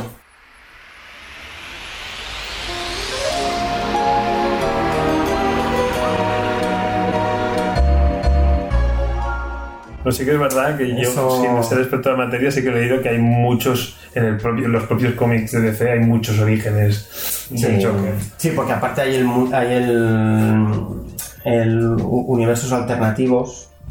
DC tiene como una serie de universos alternativos en los que, bueno, Batman, Batman es Drácula, también hay un momento en que hay una, viene el Drácula, lo infecta y tal, hay un momento que es...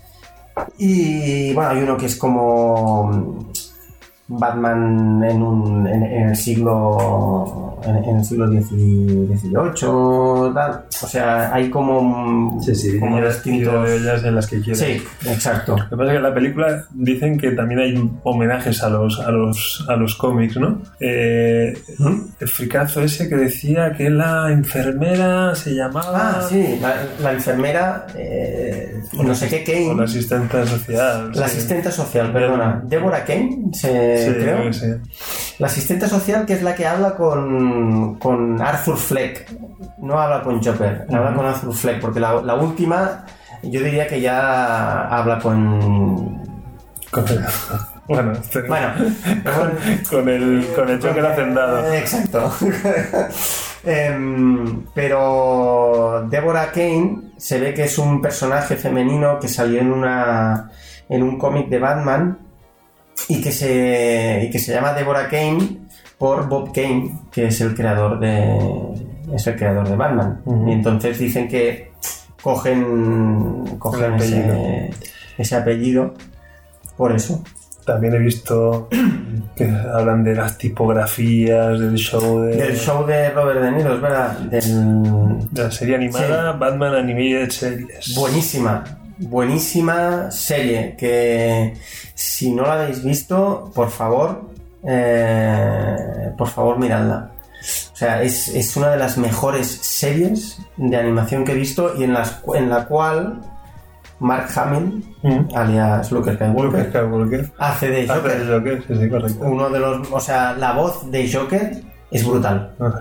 Es brutal. Y, y el, el logotipo de Batman Animated Series y tal Lo eh, utilizan es para- exactamente igual que el del show de, de- de Robert De Niro. Es buenísimo. Yo, de hecho, ni me había ni, o sea, ni me había percatado para nada, pero cuando ponen las imágenes, es, es, es brutal. Lo dicen que donde Arthur va a hacer su espectáculo es un bar que se llama Pogos. Hostia, es que Pogos es un asesino en serie real. Que aparte era un tío que se disfrazaba de payaso para atraer a los, A los a los menores. niños y los se ve que los violaba y luego los mataba. O sea que. No nos vamos a arrepentir del nombre del, del podcast. Sí, ¿eh? a ver hablando vamos ya. a tener que cambiar eh, tal, pero sí, sí, era un tío, o sea, era, era un asesino real. Eh, Bueno, y pero, pero en la película también hay más asesinos, ¿no? En la banda sonora creo que me comentaste tú, no, ¿era un asesino o qué era? Había un tema que... Ah, sí, tema el, tema, el tema musical, dijéramos, que es, es el clímax de la, de la película, que es cuando Joker baja, Por las escaleras. baja por las escaleras. Hay un, hay un tema musical, que es el tema musical de Gary, Gary Glitter. El tío este está en la cárcel por...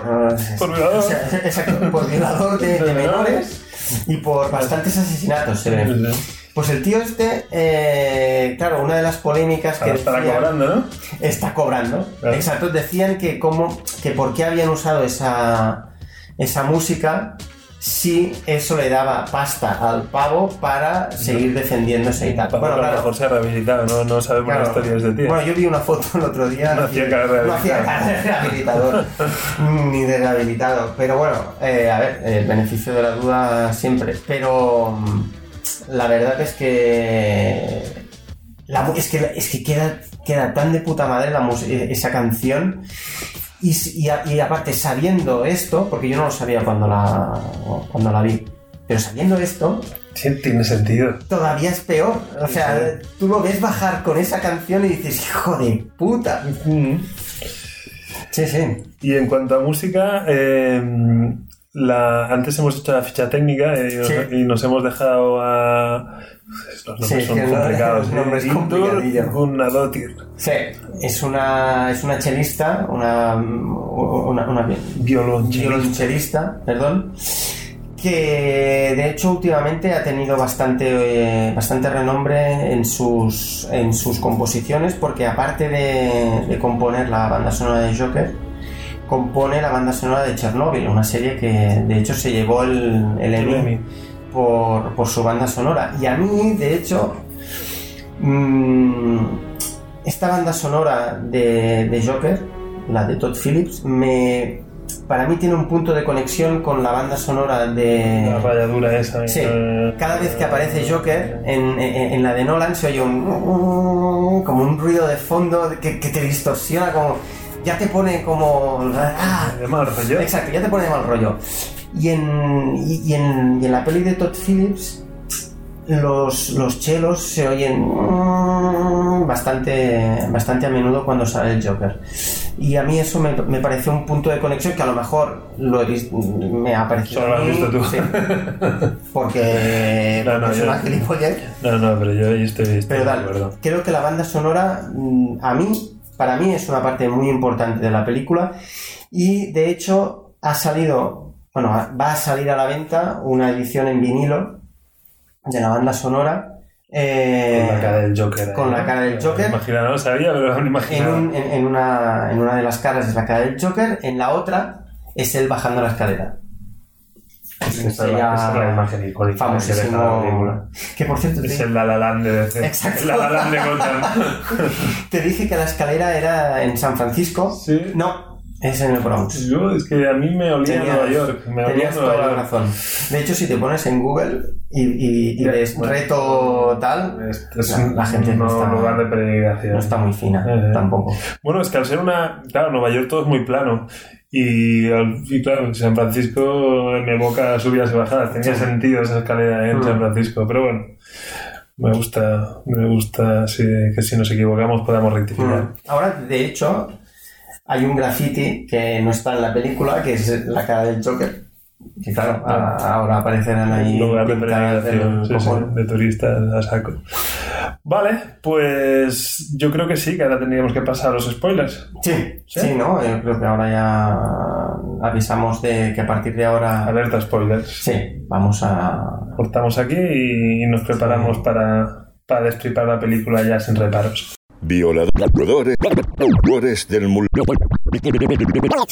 del multiverso. Bueno chicos, y ahora... Spoilers. no es la risa de Joker, pero... Bueno, ah, Está ahí, ahí, eh. Solo tengo que decir que desde, desde que hemos hablado sin spoilers a que hemos hablado con, con spoilers, eh, aquí el Yu ya se ha visto tan acorralado que ha tenido, ha tenido que volver al cine. Sí. Ver. Sí, sí. Eh, no Sí, sé. porque yo te veía como muy... Bien valentonado, ¿no? Sí, o sea, te he visto como ahí como en plan, eh, pues voy a decir cosas malas de Joker. Y digo, bueno, pues voy a tener que volver al cine. Y cuando volviste dijiste es algo así como, no tengo claro, forma, o forma parte ya de la historia del Sí, cine. es así. historia, es historia del cine. Es el WhatsApp que te envié. De hecho, el WhatsApp que te envié es, he vuelto a ver Joker. Siguiente WhatsApp para que, para que tuviera énfasis, que no fuera ya esa segunda frase. No, primera del segundo WhatsApp, Con, con la pausa dramática, con la pausa dramática. escribiendo eterno ese.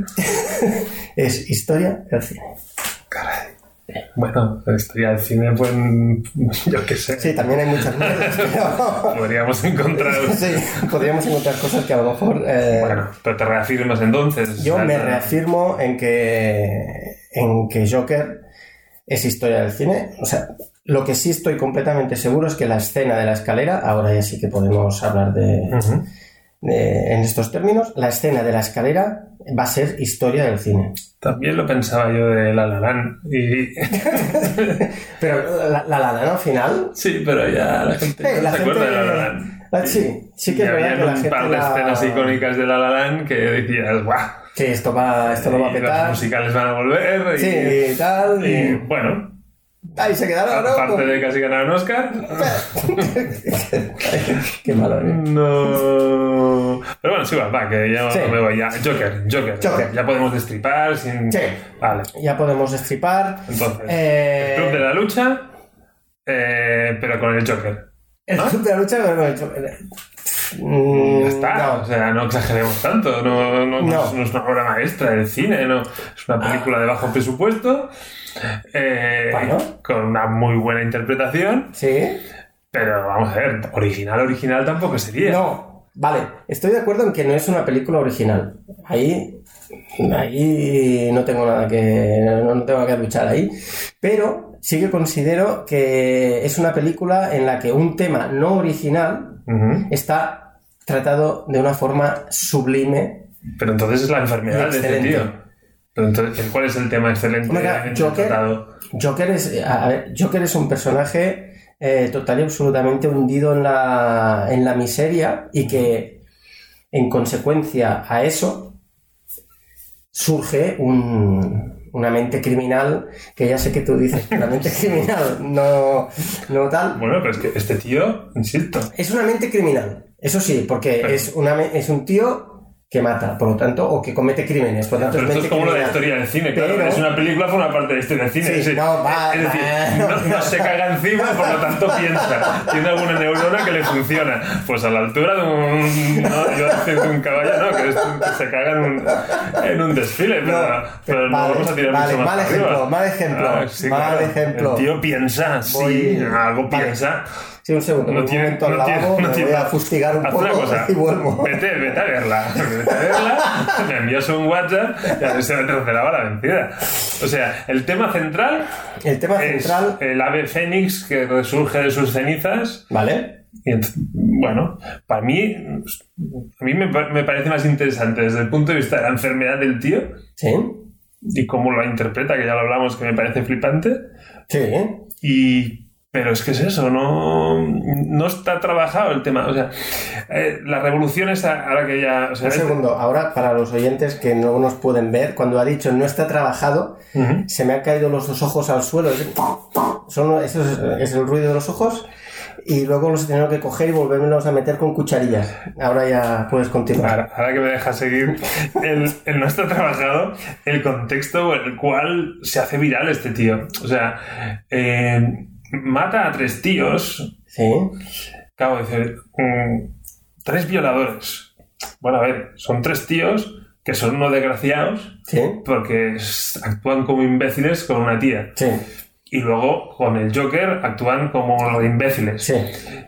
Pero vamos a ver, mm, eso nos convierte en la no sé, como el modelo de estos tíos deben morir porque No, yo claro. la reinserción social, esos tíos No, claro. dos hostias bien dadas No. ya les llegaban tarde. Pero que decirte. Eh, mm, que decir que a lo mejor hubieran. Y que al final le acaban dando la paliza, una paliza a un tío. O sea, esos tíos deberían haber pisado trena más pronto que tarde. Vale. Mm, De acuerdo. Pero tanto como matarlos. No, claro, no, O sea, el factor no estoy- justiciero no lo tenemos. No, ¿vale? no, claro, no, evidentemente. Yo no, no estoy justificando en ningún momento que, que la acción de Joker matando a esos tres tíos sea la acción correcta Claro. ni, ni Pero, nada. pero, pero mola mucho, a todo el mundo le encanta, lo ven bien, o sea, la prensa, no, la No, prensa pero no, mola por- a nivel social es como, bien, bien, les han zurrado esos tres cabronazos. No, no, no, no, no. Bueno, al menos yo para mí no. Para mí lo que mola es cómo esa escena está, está rodada, cómo, Sí, pero la escena- de, de- repente, porque el, el- el primer disparo que, que hace, que le pega en la cabeza al pavo ese, o sea, le están pegando y de repente sin venir, sin tú saber que, ¡pah! De repente, ¡hostia! Y ¡pum! Otro. Muy bien rodada. Ya está. Lo que pasa es que a mí me chirría cuando al final, cuando se escapa el otro, Sí. que lo sigue de esa manera. es- o sea, el, el acto reflejo del primer disparo lo entiendo. Sí. Pero ya una vez estás, estás, estás escabullido de esa Sí. situación, eh, nada, voy, cojo, le sigo, ya sangre fría, le veo. Eso me patina. Porque no, no es la. No es el tío ese que está siendo agredido y reacciona de forma instintiva y pega un No. Entonces dices, no, no. Entonces te confirmo, tío está enfermo. está, está fatal de lo suyo. Sí. Pero hasta ahora, hasta ahora en la película, pues bueno, a ver, es eso, lo veo, yo sigo viendo Borderline, es un tío que, que, que se ríen de él o lo, o lo menosprecian constantemente. Sí, ahí estoy de acuerdo. Y el hecho que tú tengas la enfermedad que no deja de reír, no, mm, para mí, insisto, yo que no, no entiendo esa enfermedad, no veo la necesidad de que eso te afecte a nivel mental, que no tú puedas tener un discurso totalmente coherente y decir, oiga, usted mm, me está tratando mal por esto, por esto, en el curro me está mingoneando. Ujú. Cuando, cuando lo del cartel le dice, oye, sí, yo, yo estoy enfermo, tengo ese problema y ya sé que es una, es una putada. Pero oiga, que me han robado el cartel, que no sé qué. Sí, pero, Entonces lo veo tontito. pero yo no creo que la, que, que la- o sea, a ver, la, la enfermedad por la cual Joker, eh, bueno, el Arthur Fleck ríe cuando tiene una situación así incómoda o lo que sea. O sea, yo, yo no creo que sea lo único que le pasa a ese hombre.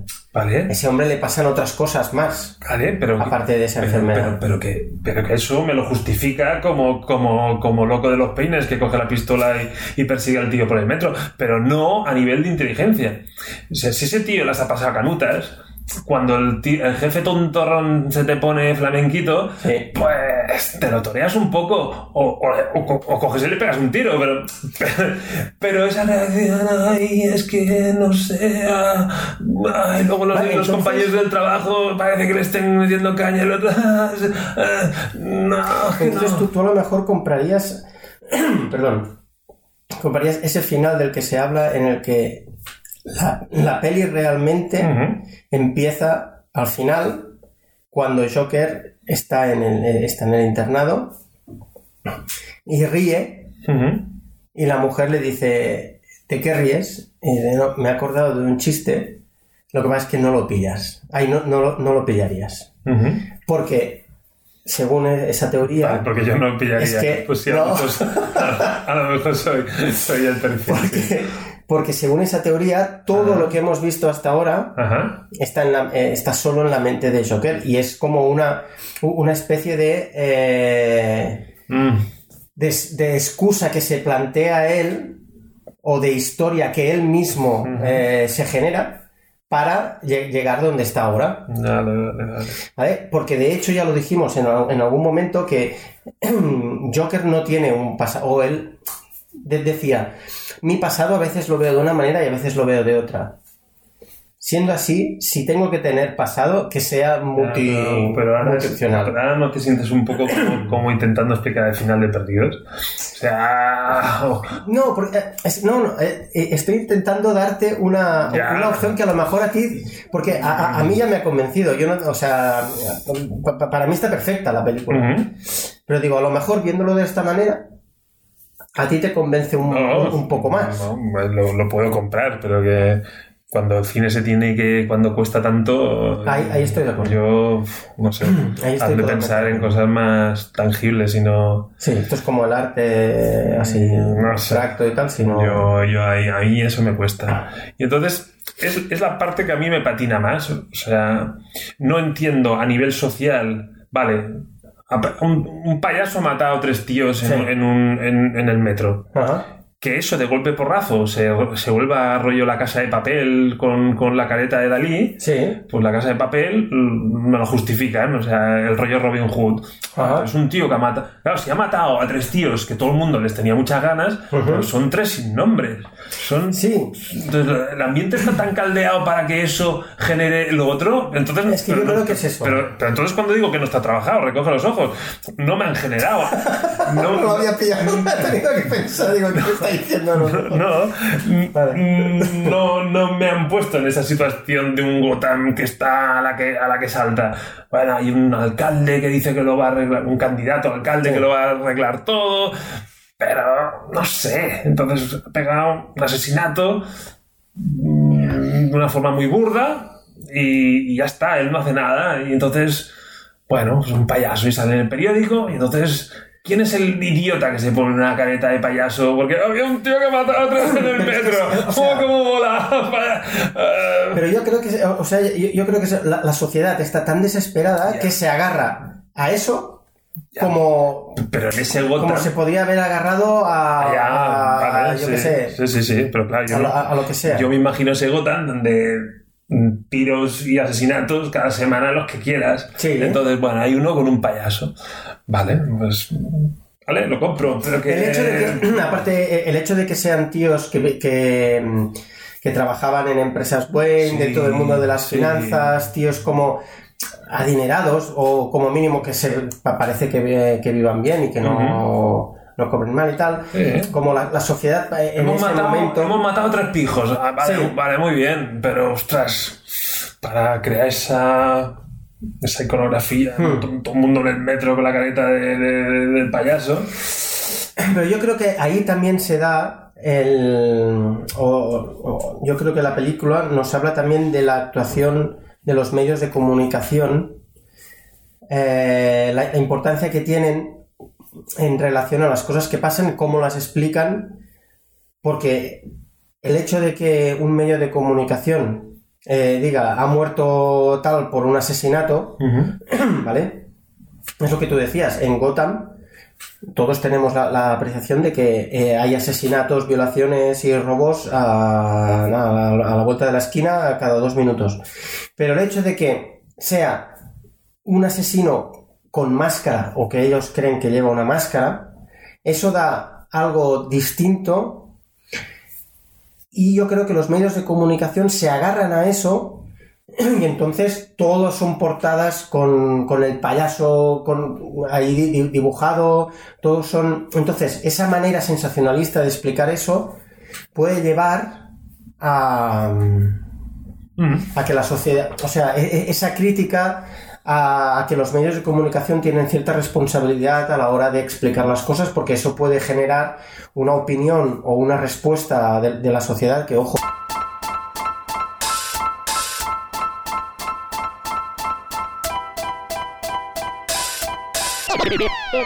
Entonces, tú que lo has visto dos veces. sí, Claro, el- a por una tercera, eso. una duda que tengo. Igual que hay un buen rato que, bueno, aparentemente, claro, y al principio te chirría, ¿no? Este tío que entra en plan gigoló, coge a la vecina y se Sí. beneficia así sin media palabra y sin reírse. Eh, la... Yo, entonces, cuando me, me trasladé, cuando me dicen, ah, no, no ha habido novia, se ha imaginado, bueno, pensaba, "Bueno, es el girito sexto sentido, vale. Cuando él va al programa como a- como, Sí. como Al pongos. ah, pero como espectador y acaba Ah, saliendo, vale. Sí. eso debo entender también que se lo imagina. ¿O no? ¿Eso Cuando él, va, cuando él va como, como espectador. Sí, No, yo creo que va como espectador, de verdad. pero es que luego cuando es muy raro, ¿no? Que, que nadie caiga que ese tío ya salió en el programa, porque al final tiene una aparición un poco peculiar, no es un tío que te deje... No, pero, o sea, este tío hace un programa cada día, etc., pero hay mucha gente viendo eso. Entonces yo al final pensé, es que a mí me chirriaba que, no, que, no- que él mismo lo dijera, yo ya, ¿no me reconoces? Eh, ya es como... ahora, ahora me estás haciendo dudar. La, la- la escena en la que él está tomando nota porque está escuchando a un, a un humorista, Sí, ¿es antes o después de que él salga? yo creo que después. Es que yo creo que es antes. Yo juraría que es Ah, tengo- antes. Ah, tengo que volver. Claro. Ah, tengo que volver. Mira, vamos los dos, es tu, tu segunda y mi tercera. Los pájaros. Pero yo juraría que es antes.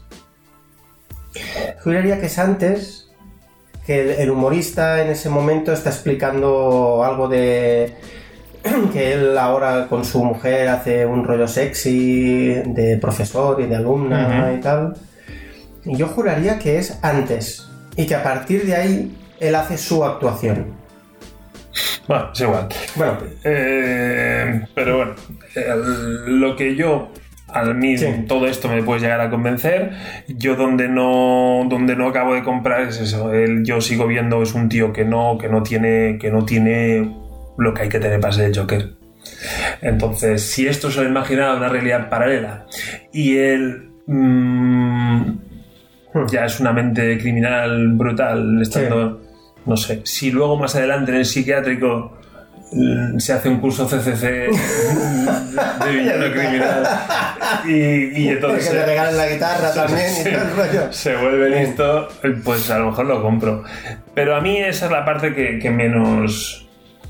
mm, Yo no... Yo, eh, O sea, yo ese tío no le veo aguantándole una hostia al Batman. Ya. Bueno, vale, eso, eso te lo puedo comprar. Eso te lo puedo comprar. Pero Bueno. de hecho, el Batman. Si El, quitamos de la mente Ben Affleck. sí. Pero, el Joker. El. El Joker como Joker. Un cuerpo a cuerpo como. no, no, no. Cuando digo una hostia no me refiero al cuerpo a cuerpo. Me refiero a, a eso, a un, a un encuentro. Y a- Vale. Claro, evidentemente cuando el otro levanta el puño, pues, pues el Joker se saca, bueno, se saca, se saca unas de la manga, o un Joker. Pero es que este tío no lo veo. O sea, de, de lo único que me ha demostrado es que tiene el gatillo fácil. Porque yo creo, creo que eso ya lo, ya lo comentamos en algún momento, pero yo creo que, que estamos en, Ah, en plena transformación. Yo creo que haría falta una última, bueno, una última película antes de introducir al Joker en el, en el multiverso DC, si es que eh, se llegara a, a pensar que ese Joker puede llegar a, a luchar contra, contra Batman dentro del Pero del ahora, universo. sí, pero ahora o cambian mucho las películas de superhéroes o tú realmente ves a este, a este Joker en, en un mundo de pijamas. O sea, Claro, es que, claro, esta película, para mí, eh, es cierto que tiene temática, temática, entre comillas, ¿eh? de superhéroe, porque el personaje es un superhéroe, pero sí que es cierto que yo, cuando la estaba viendo por segunda vez, pensaba, ahora en una de estas calles y tal, que se vea a él pasando. Y un Batman No, en la cornisa ahí como vigilante y no me pegaba. no, no. No me pegaba porque ese Batman no es el Batman que, que- que tiene que luchar contra este Joker. Entonces a lo mejor tendría que ser un Batman distinto.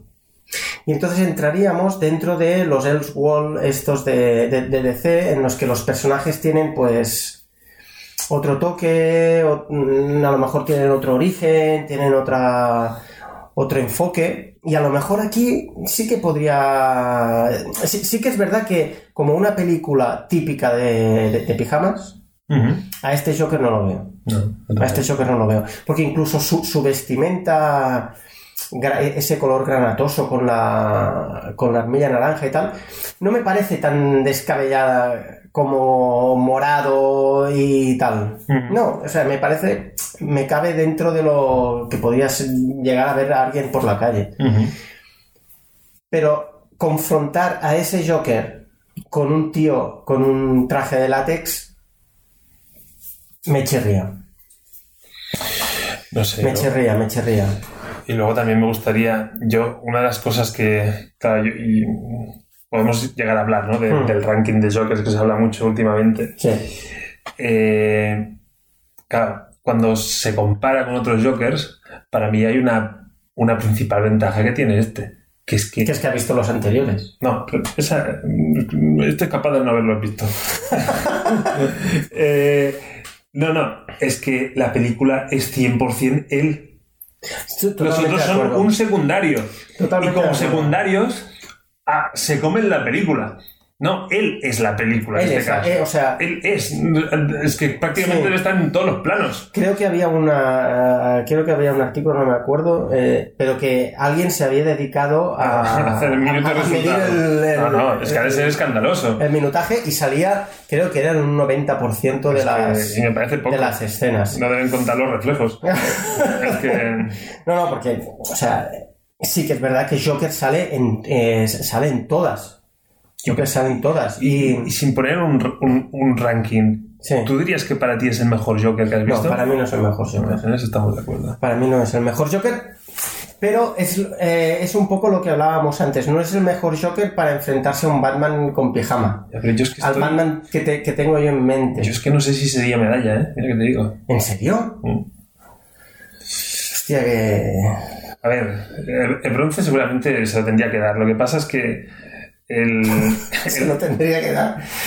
No, tío, oye, Lo que pasa es que yo el, el- el bronce se lo tengo reservado, no me acuerdo cómo se llamaba el actor este, no sé qué Moreno, el de la, el de la serie. César Moreno. César Moreno. Que, se ve que, para no afeitarse el bigote Sí, que no. se lo pintaba de blanco.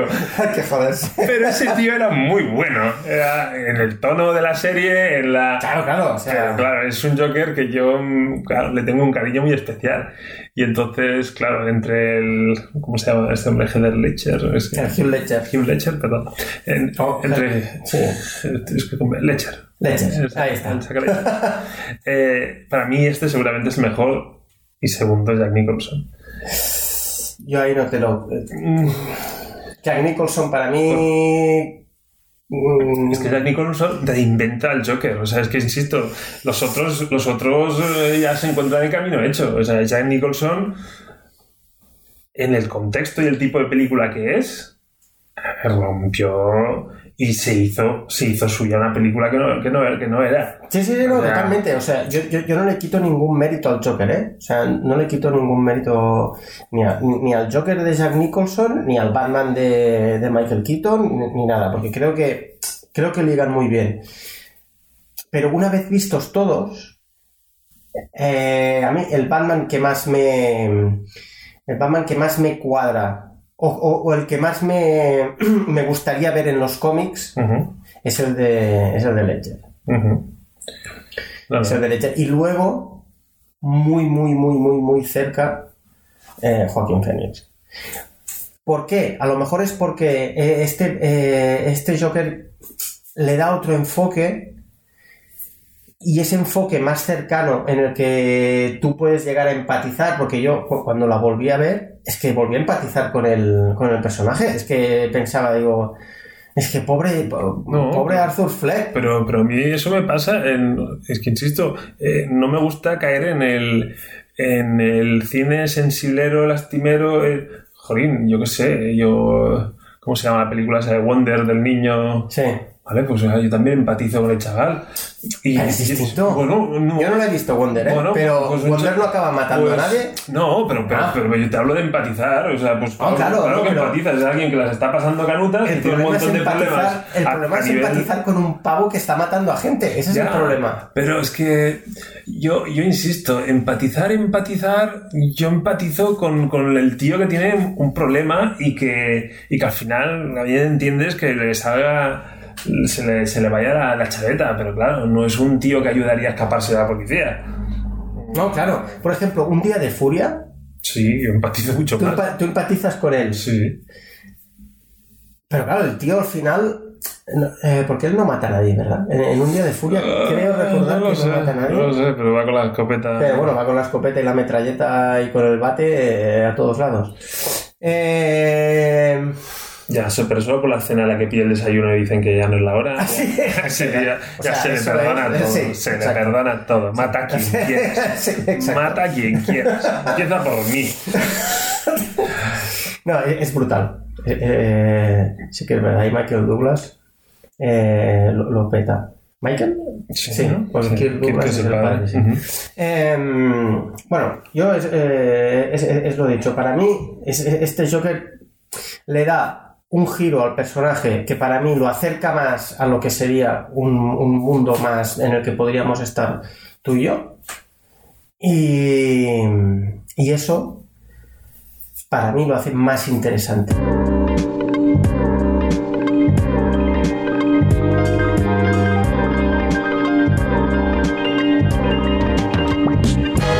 como que en esto veo que nos vamos a poner de acuerdo. No. Eh, creo que querías comentar alguna Sí. historia que, Sí, sí, que sí. ya que cuando saliste del cine dices me voy a mamar más historias aquí y Sí. Mira, de, de hecho, ah, esta mañana eh, he leído un artículo en el que Todd Phillips explicaba que había una escena que la habían dejado fuera del, de- del montaje, una escena que se ve que ocurre en una bañera, no ha dado más pistas, pero lo que sí que ha dicho es que si dejaban esa, esa escena, se salían de la clasificación R, lo cual a ellos no les interesaba, no les interesaba mucho. pues a saber lo que debía hacer. A saber lo que debía hacer ese hombre en la bañera. A lo mejor hacía una raíz cuadrada. Eso sí que es. Eso es ciencia ficción. Ahí pasaría a ser una peli de ciencia ficción. Esto lo han sacado los cómics. Pues Yo cuando dicen bañera siempre pienso en la película de la pianista. No sé si. Mm, Pienso en psicosis. Pues yo la bañera de- de- del Janeque creo que es. No, no estoy seguro. Una mujer que está en una bañera y tú, no, tú la ves de espalda, Ujú. ves que se, se está haciendo algo en la parte vaginal Ujú. Y luego de repente ves chorritos de sangre que van cayendo, pero tú no ves nada. Y de repente ves que deja una cuchilla de, Oh. de, de afeitar. Y es desagradable, no lo siguiente. Mí, eh, o sea, creo que es una película que se tiene Me que has hecho ver. pensar en la de las monstrías, la de Ninfomana. Sí, Esa, esa va con tijeras. muy bien. Sí. Todo muy bien. Sí, pero sin sutilidades. Esa, no. Bueno. es el primer plano. Las del- manualidades, ¿no? el primer plano del tijeretazo. Coge las tijeras. Y es aquello que dices, hasta aquí, amigo Lars, hasta aquí. Pero bueno, aparte Pero creo de. que es mucho peor cuando lo enseñan, ¿eh? Cuando te- Mucho peor cuando no lo enseñan. Claro, Como tú claro. te lo imaginas, Claro, es sí, muchísimo sí, sí, peor. totalmente de acuerdo. Totalmente de Muchísimo acuerdo. peor. De hecho, Todd Phillips mm, decía que aparte de esta, de esta escena, hay como alrededor de unos 30 minutos de película que se quedaron ahí como en la sala de montaje. No sabremos. A mí me gustaría realmente poder llegar a. Ya, pero 30 minutos me parecen pocos, por lo que tú me comentaste hasta- eh, comentabas también, Hmm. que hacían horas extras. Sí. Que se quedaban ahí a Sí, grabar. sí, se ve que. Tú haz lo que quieras, que, parezca, que parezca que estás loco. Nosotros vamos grabando, ya se han ido todos, no tengas vergüenza. Y no. Sí, porque se ve que el- se ve que se quedaban Todd Phillips y Joaquín Phoenix se quedaban después de cuando todo el mundo ya el plan de rodaje o de trabajo ya estaba todo conseguido. Llegaban y decían, cámara, tú y tú. cámaras". ¿Vais a casa? Sí. Pues va a ser que no. Os ha tocado a vosotros no, se, se ve que siempre eran los mismos, además. Ah, Se ve que siempre eran... Los, los últimos en llegar. Exacto, pobrete. Y resulta que los ponían ahí y, y decían, bueno, pues ahora grabad todo lo que pase.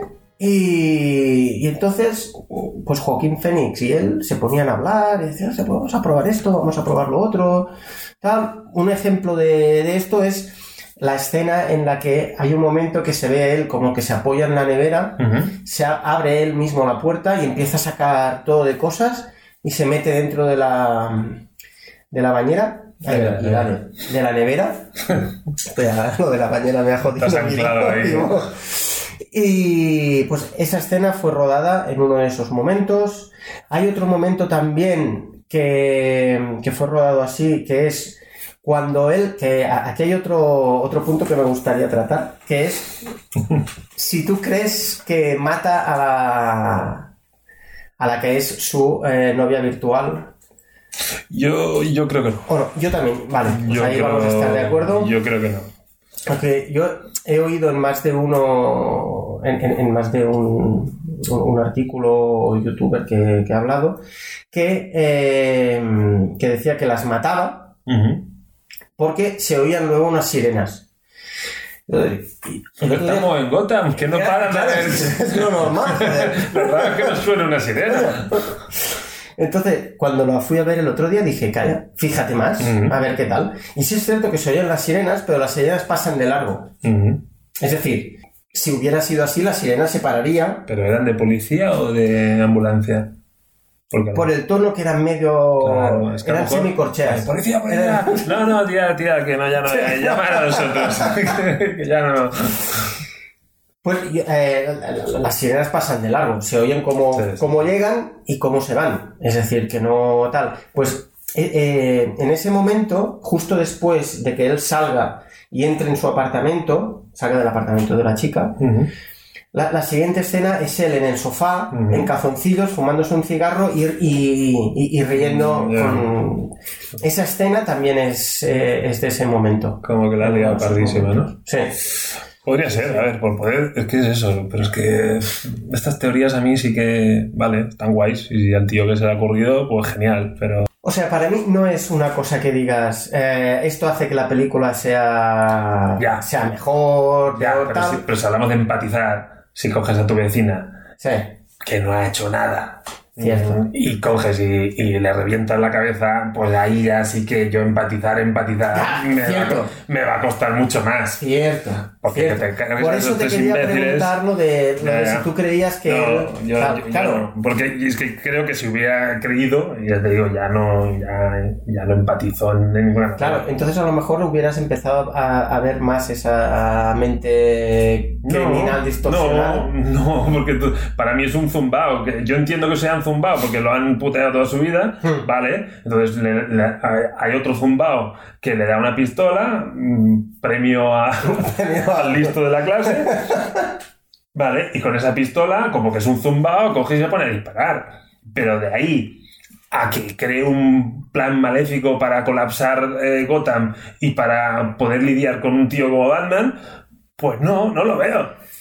Por mucho que insistas y por mucho que lo vayas a ver, No, que, no lo veo. O sea, ese tío lo único que me demuestra durante toda la película es que es muy justeras. Es muy justeras. Entonces, bueno, al final, cuando hace el speech antes de cargarse al presentador, hombre, pues le ves un poco de, de decir, bueno, vale, estás diciendo cuatro cosas Sí. con un poco de, pero es que has tardado mucho hasta llegar ahí, tío. De hecho, en el, en el speech con, el, con Robert De Niro, hay un momento que él dice, es que si vosotros me vierais en la calle, pasaríais de largo. En el- u- una de las escenas que han eliminado es eh, una en la que eh, sale Thomas Wayne eh, de algún edificio y tal, entonces hay todo de gente que lo está ahí como... ¡Eh, tal! Él viene corriendo y quiere, quiere darle una foto o quiere darle una carta o no sé, no sé muy bien. Y eh, mientras él va corriendo, él cae. Y nadie lo coge, ni nadie le pregunta, ni nadie nada. Entonces, esa, esa frase que a mí ya me parecía guay sin así, Se ve reforzada por se eso. ve reforzada por esa escena que allí no salía. Pero, de todas maneras, eh, yo, yo- creo que el, el- el- el Joker en esa escena de la entrevista con Robert De Niro todavía es como que te está dando eh, razones para empatizar con él, porque todo el rato es a mí nadie me ha hecho caso, yo he sido un desgraciado, la sociedad nunca me ha, nunca me ha ayudado, eh, han recortado los gastos y me he quedado sin la, sin tal, eh, por lo, eh, por lo tanto es como voy a dar como el castigo que, que os merecéis por haberme jodido la vida. Entonces, ¡pum!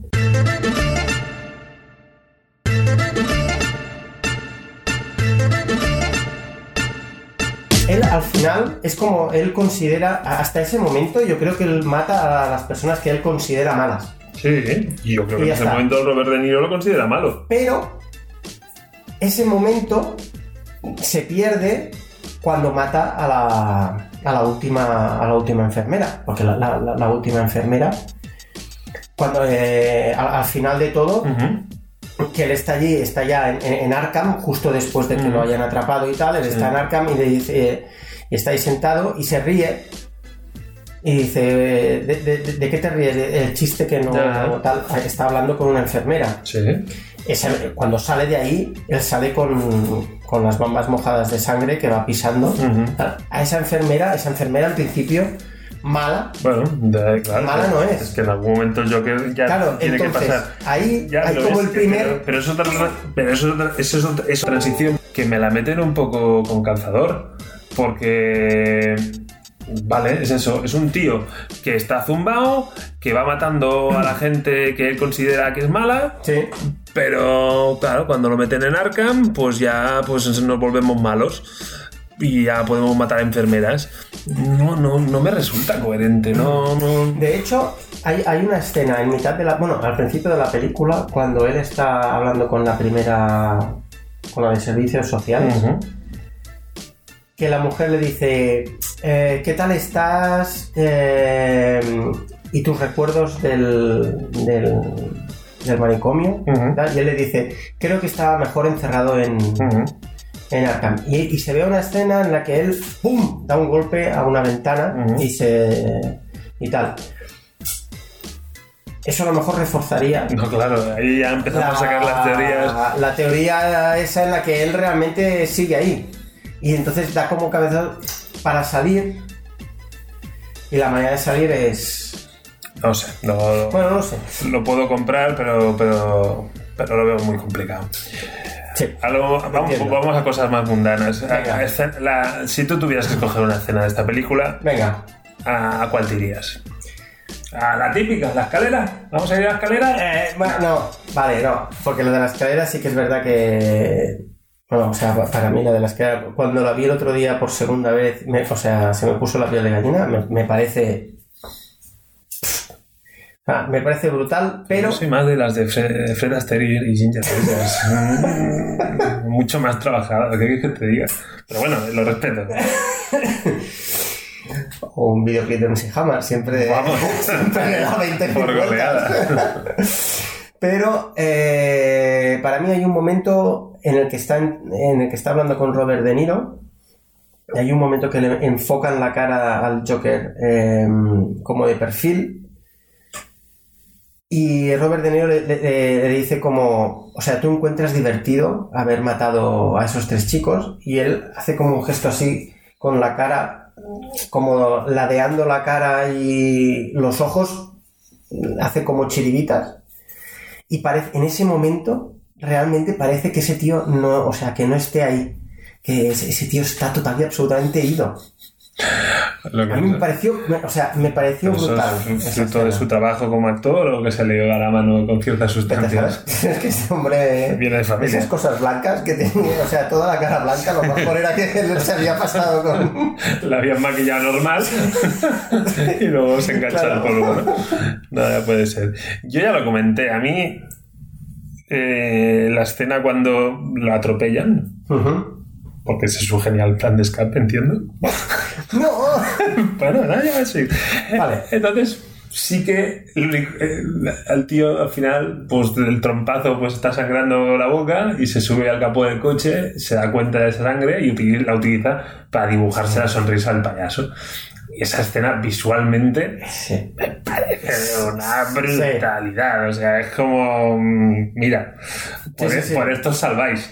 Eh, Esa escena, esa escena es escalofriante. esa escena a mí me parece. Es la única que digo, ostras, mira, el tío ha pensado. o sea, Hmm. Está ahí en esa situación y es como voy a buscar el aplauso del público y lo consigue, ¿no? Y dices, por fin.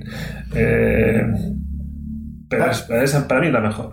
Incluso hay otra para mí, eh, solo dos, déjame escoger otra más. Va. La de cuando está a punto de salir a escena. Mira, es una por cada visualización. La has visto dos veces, tienes. Claro, ahí está. Me parece justo. Cuando lo vayamos a ver tú por segunda y yo por tercera, podré decir una ya, ya me podré buscar otra.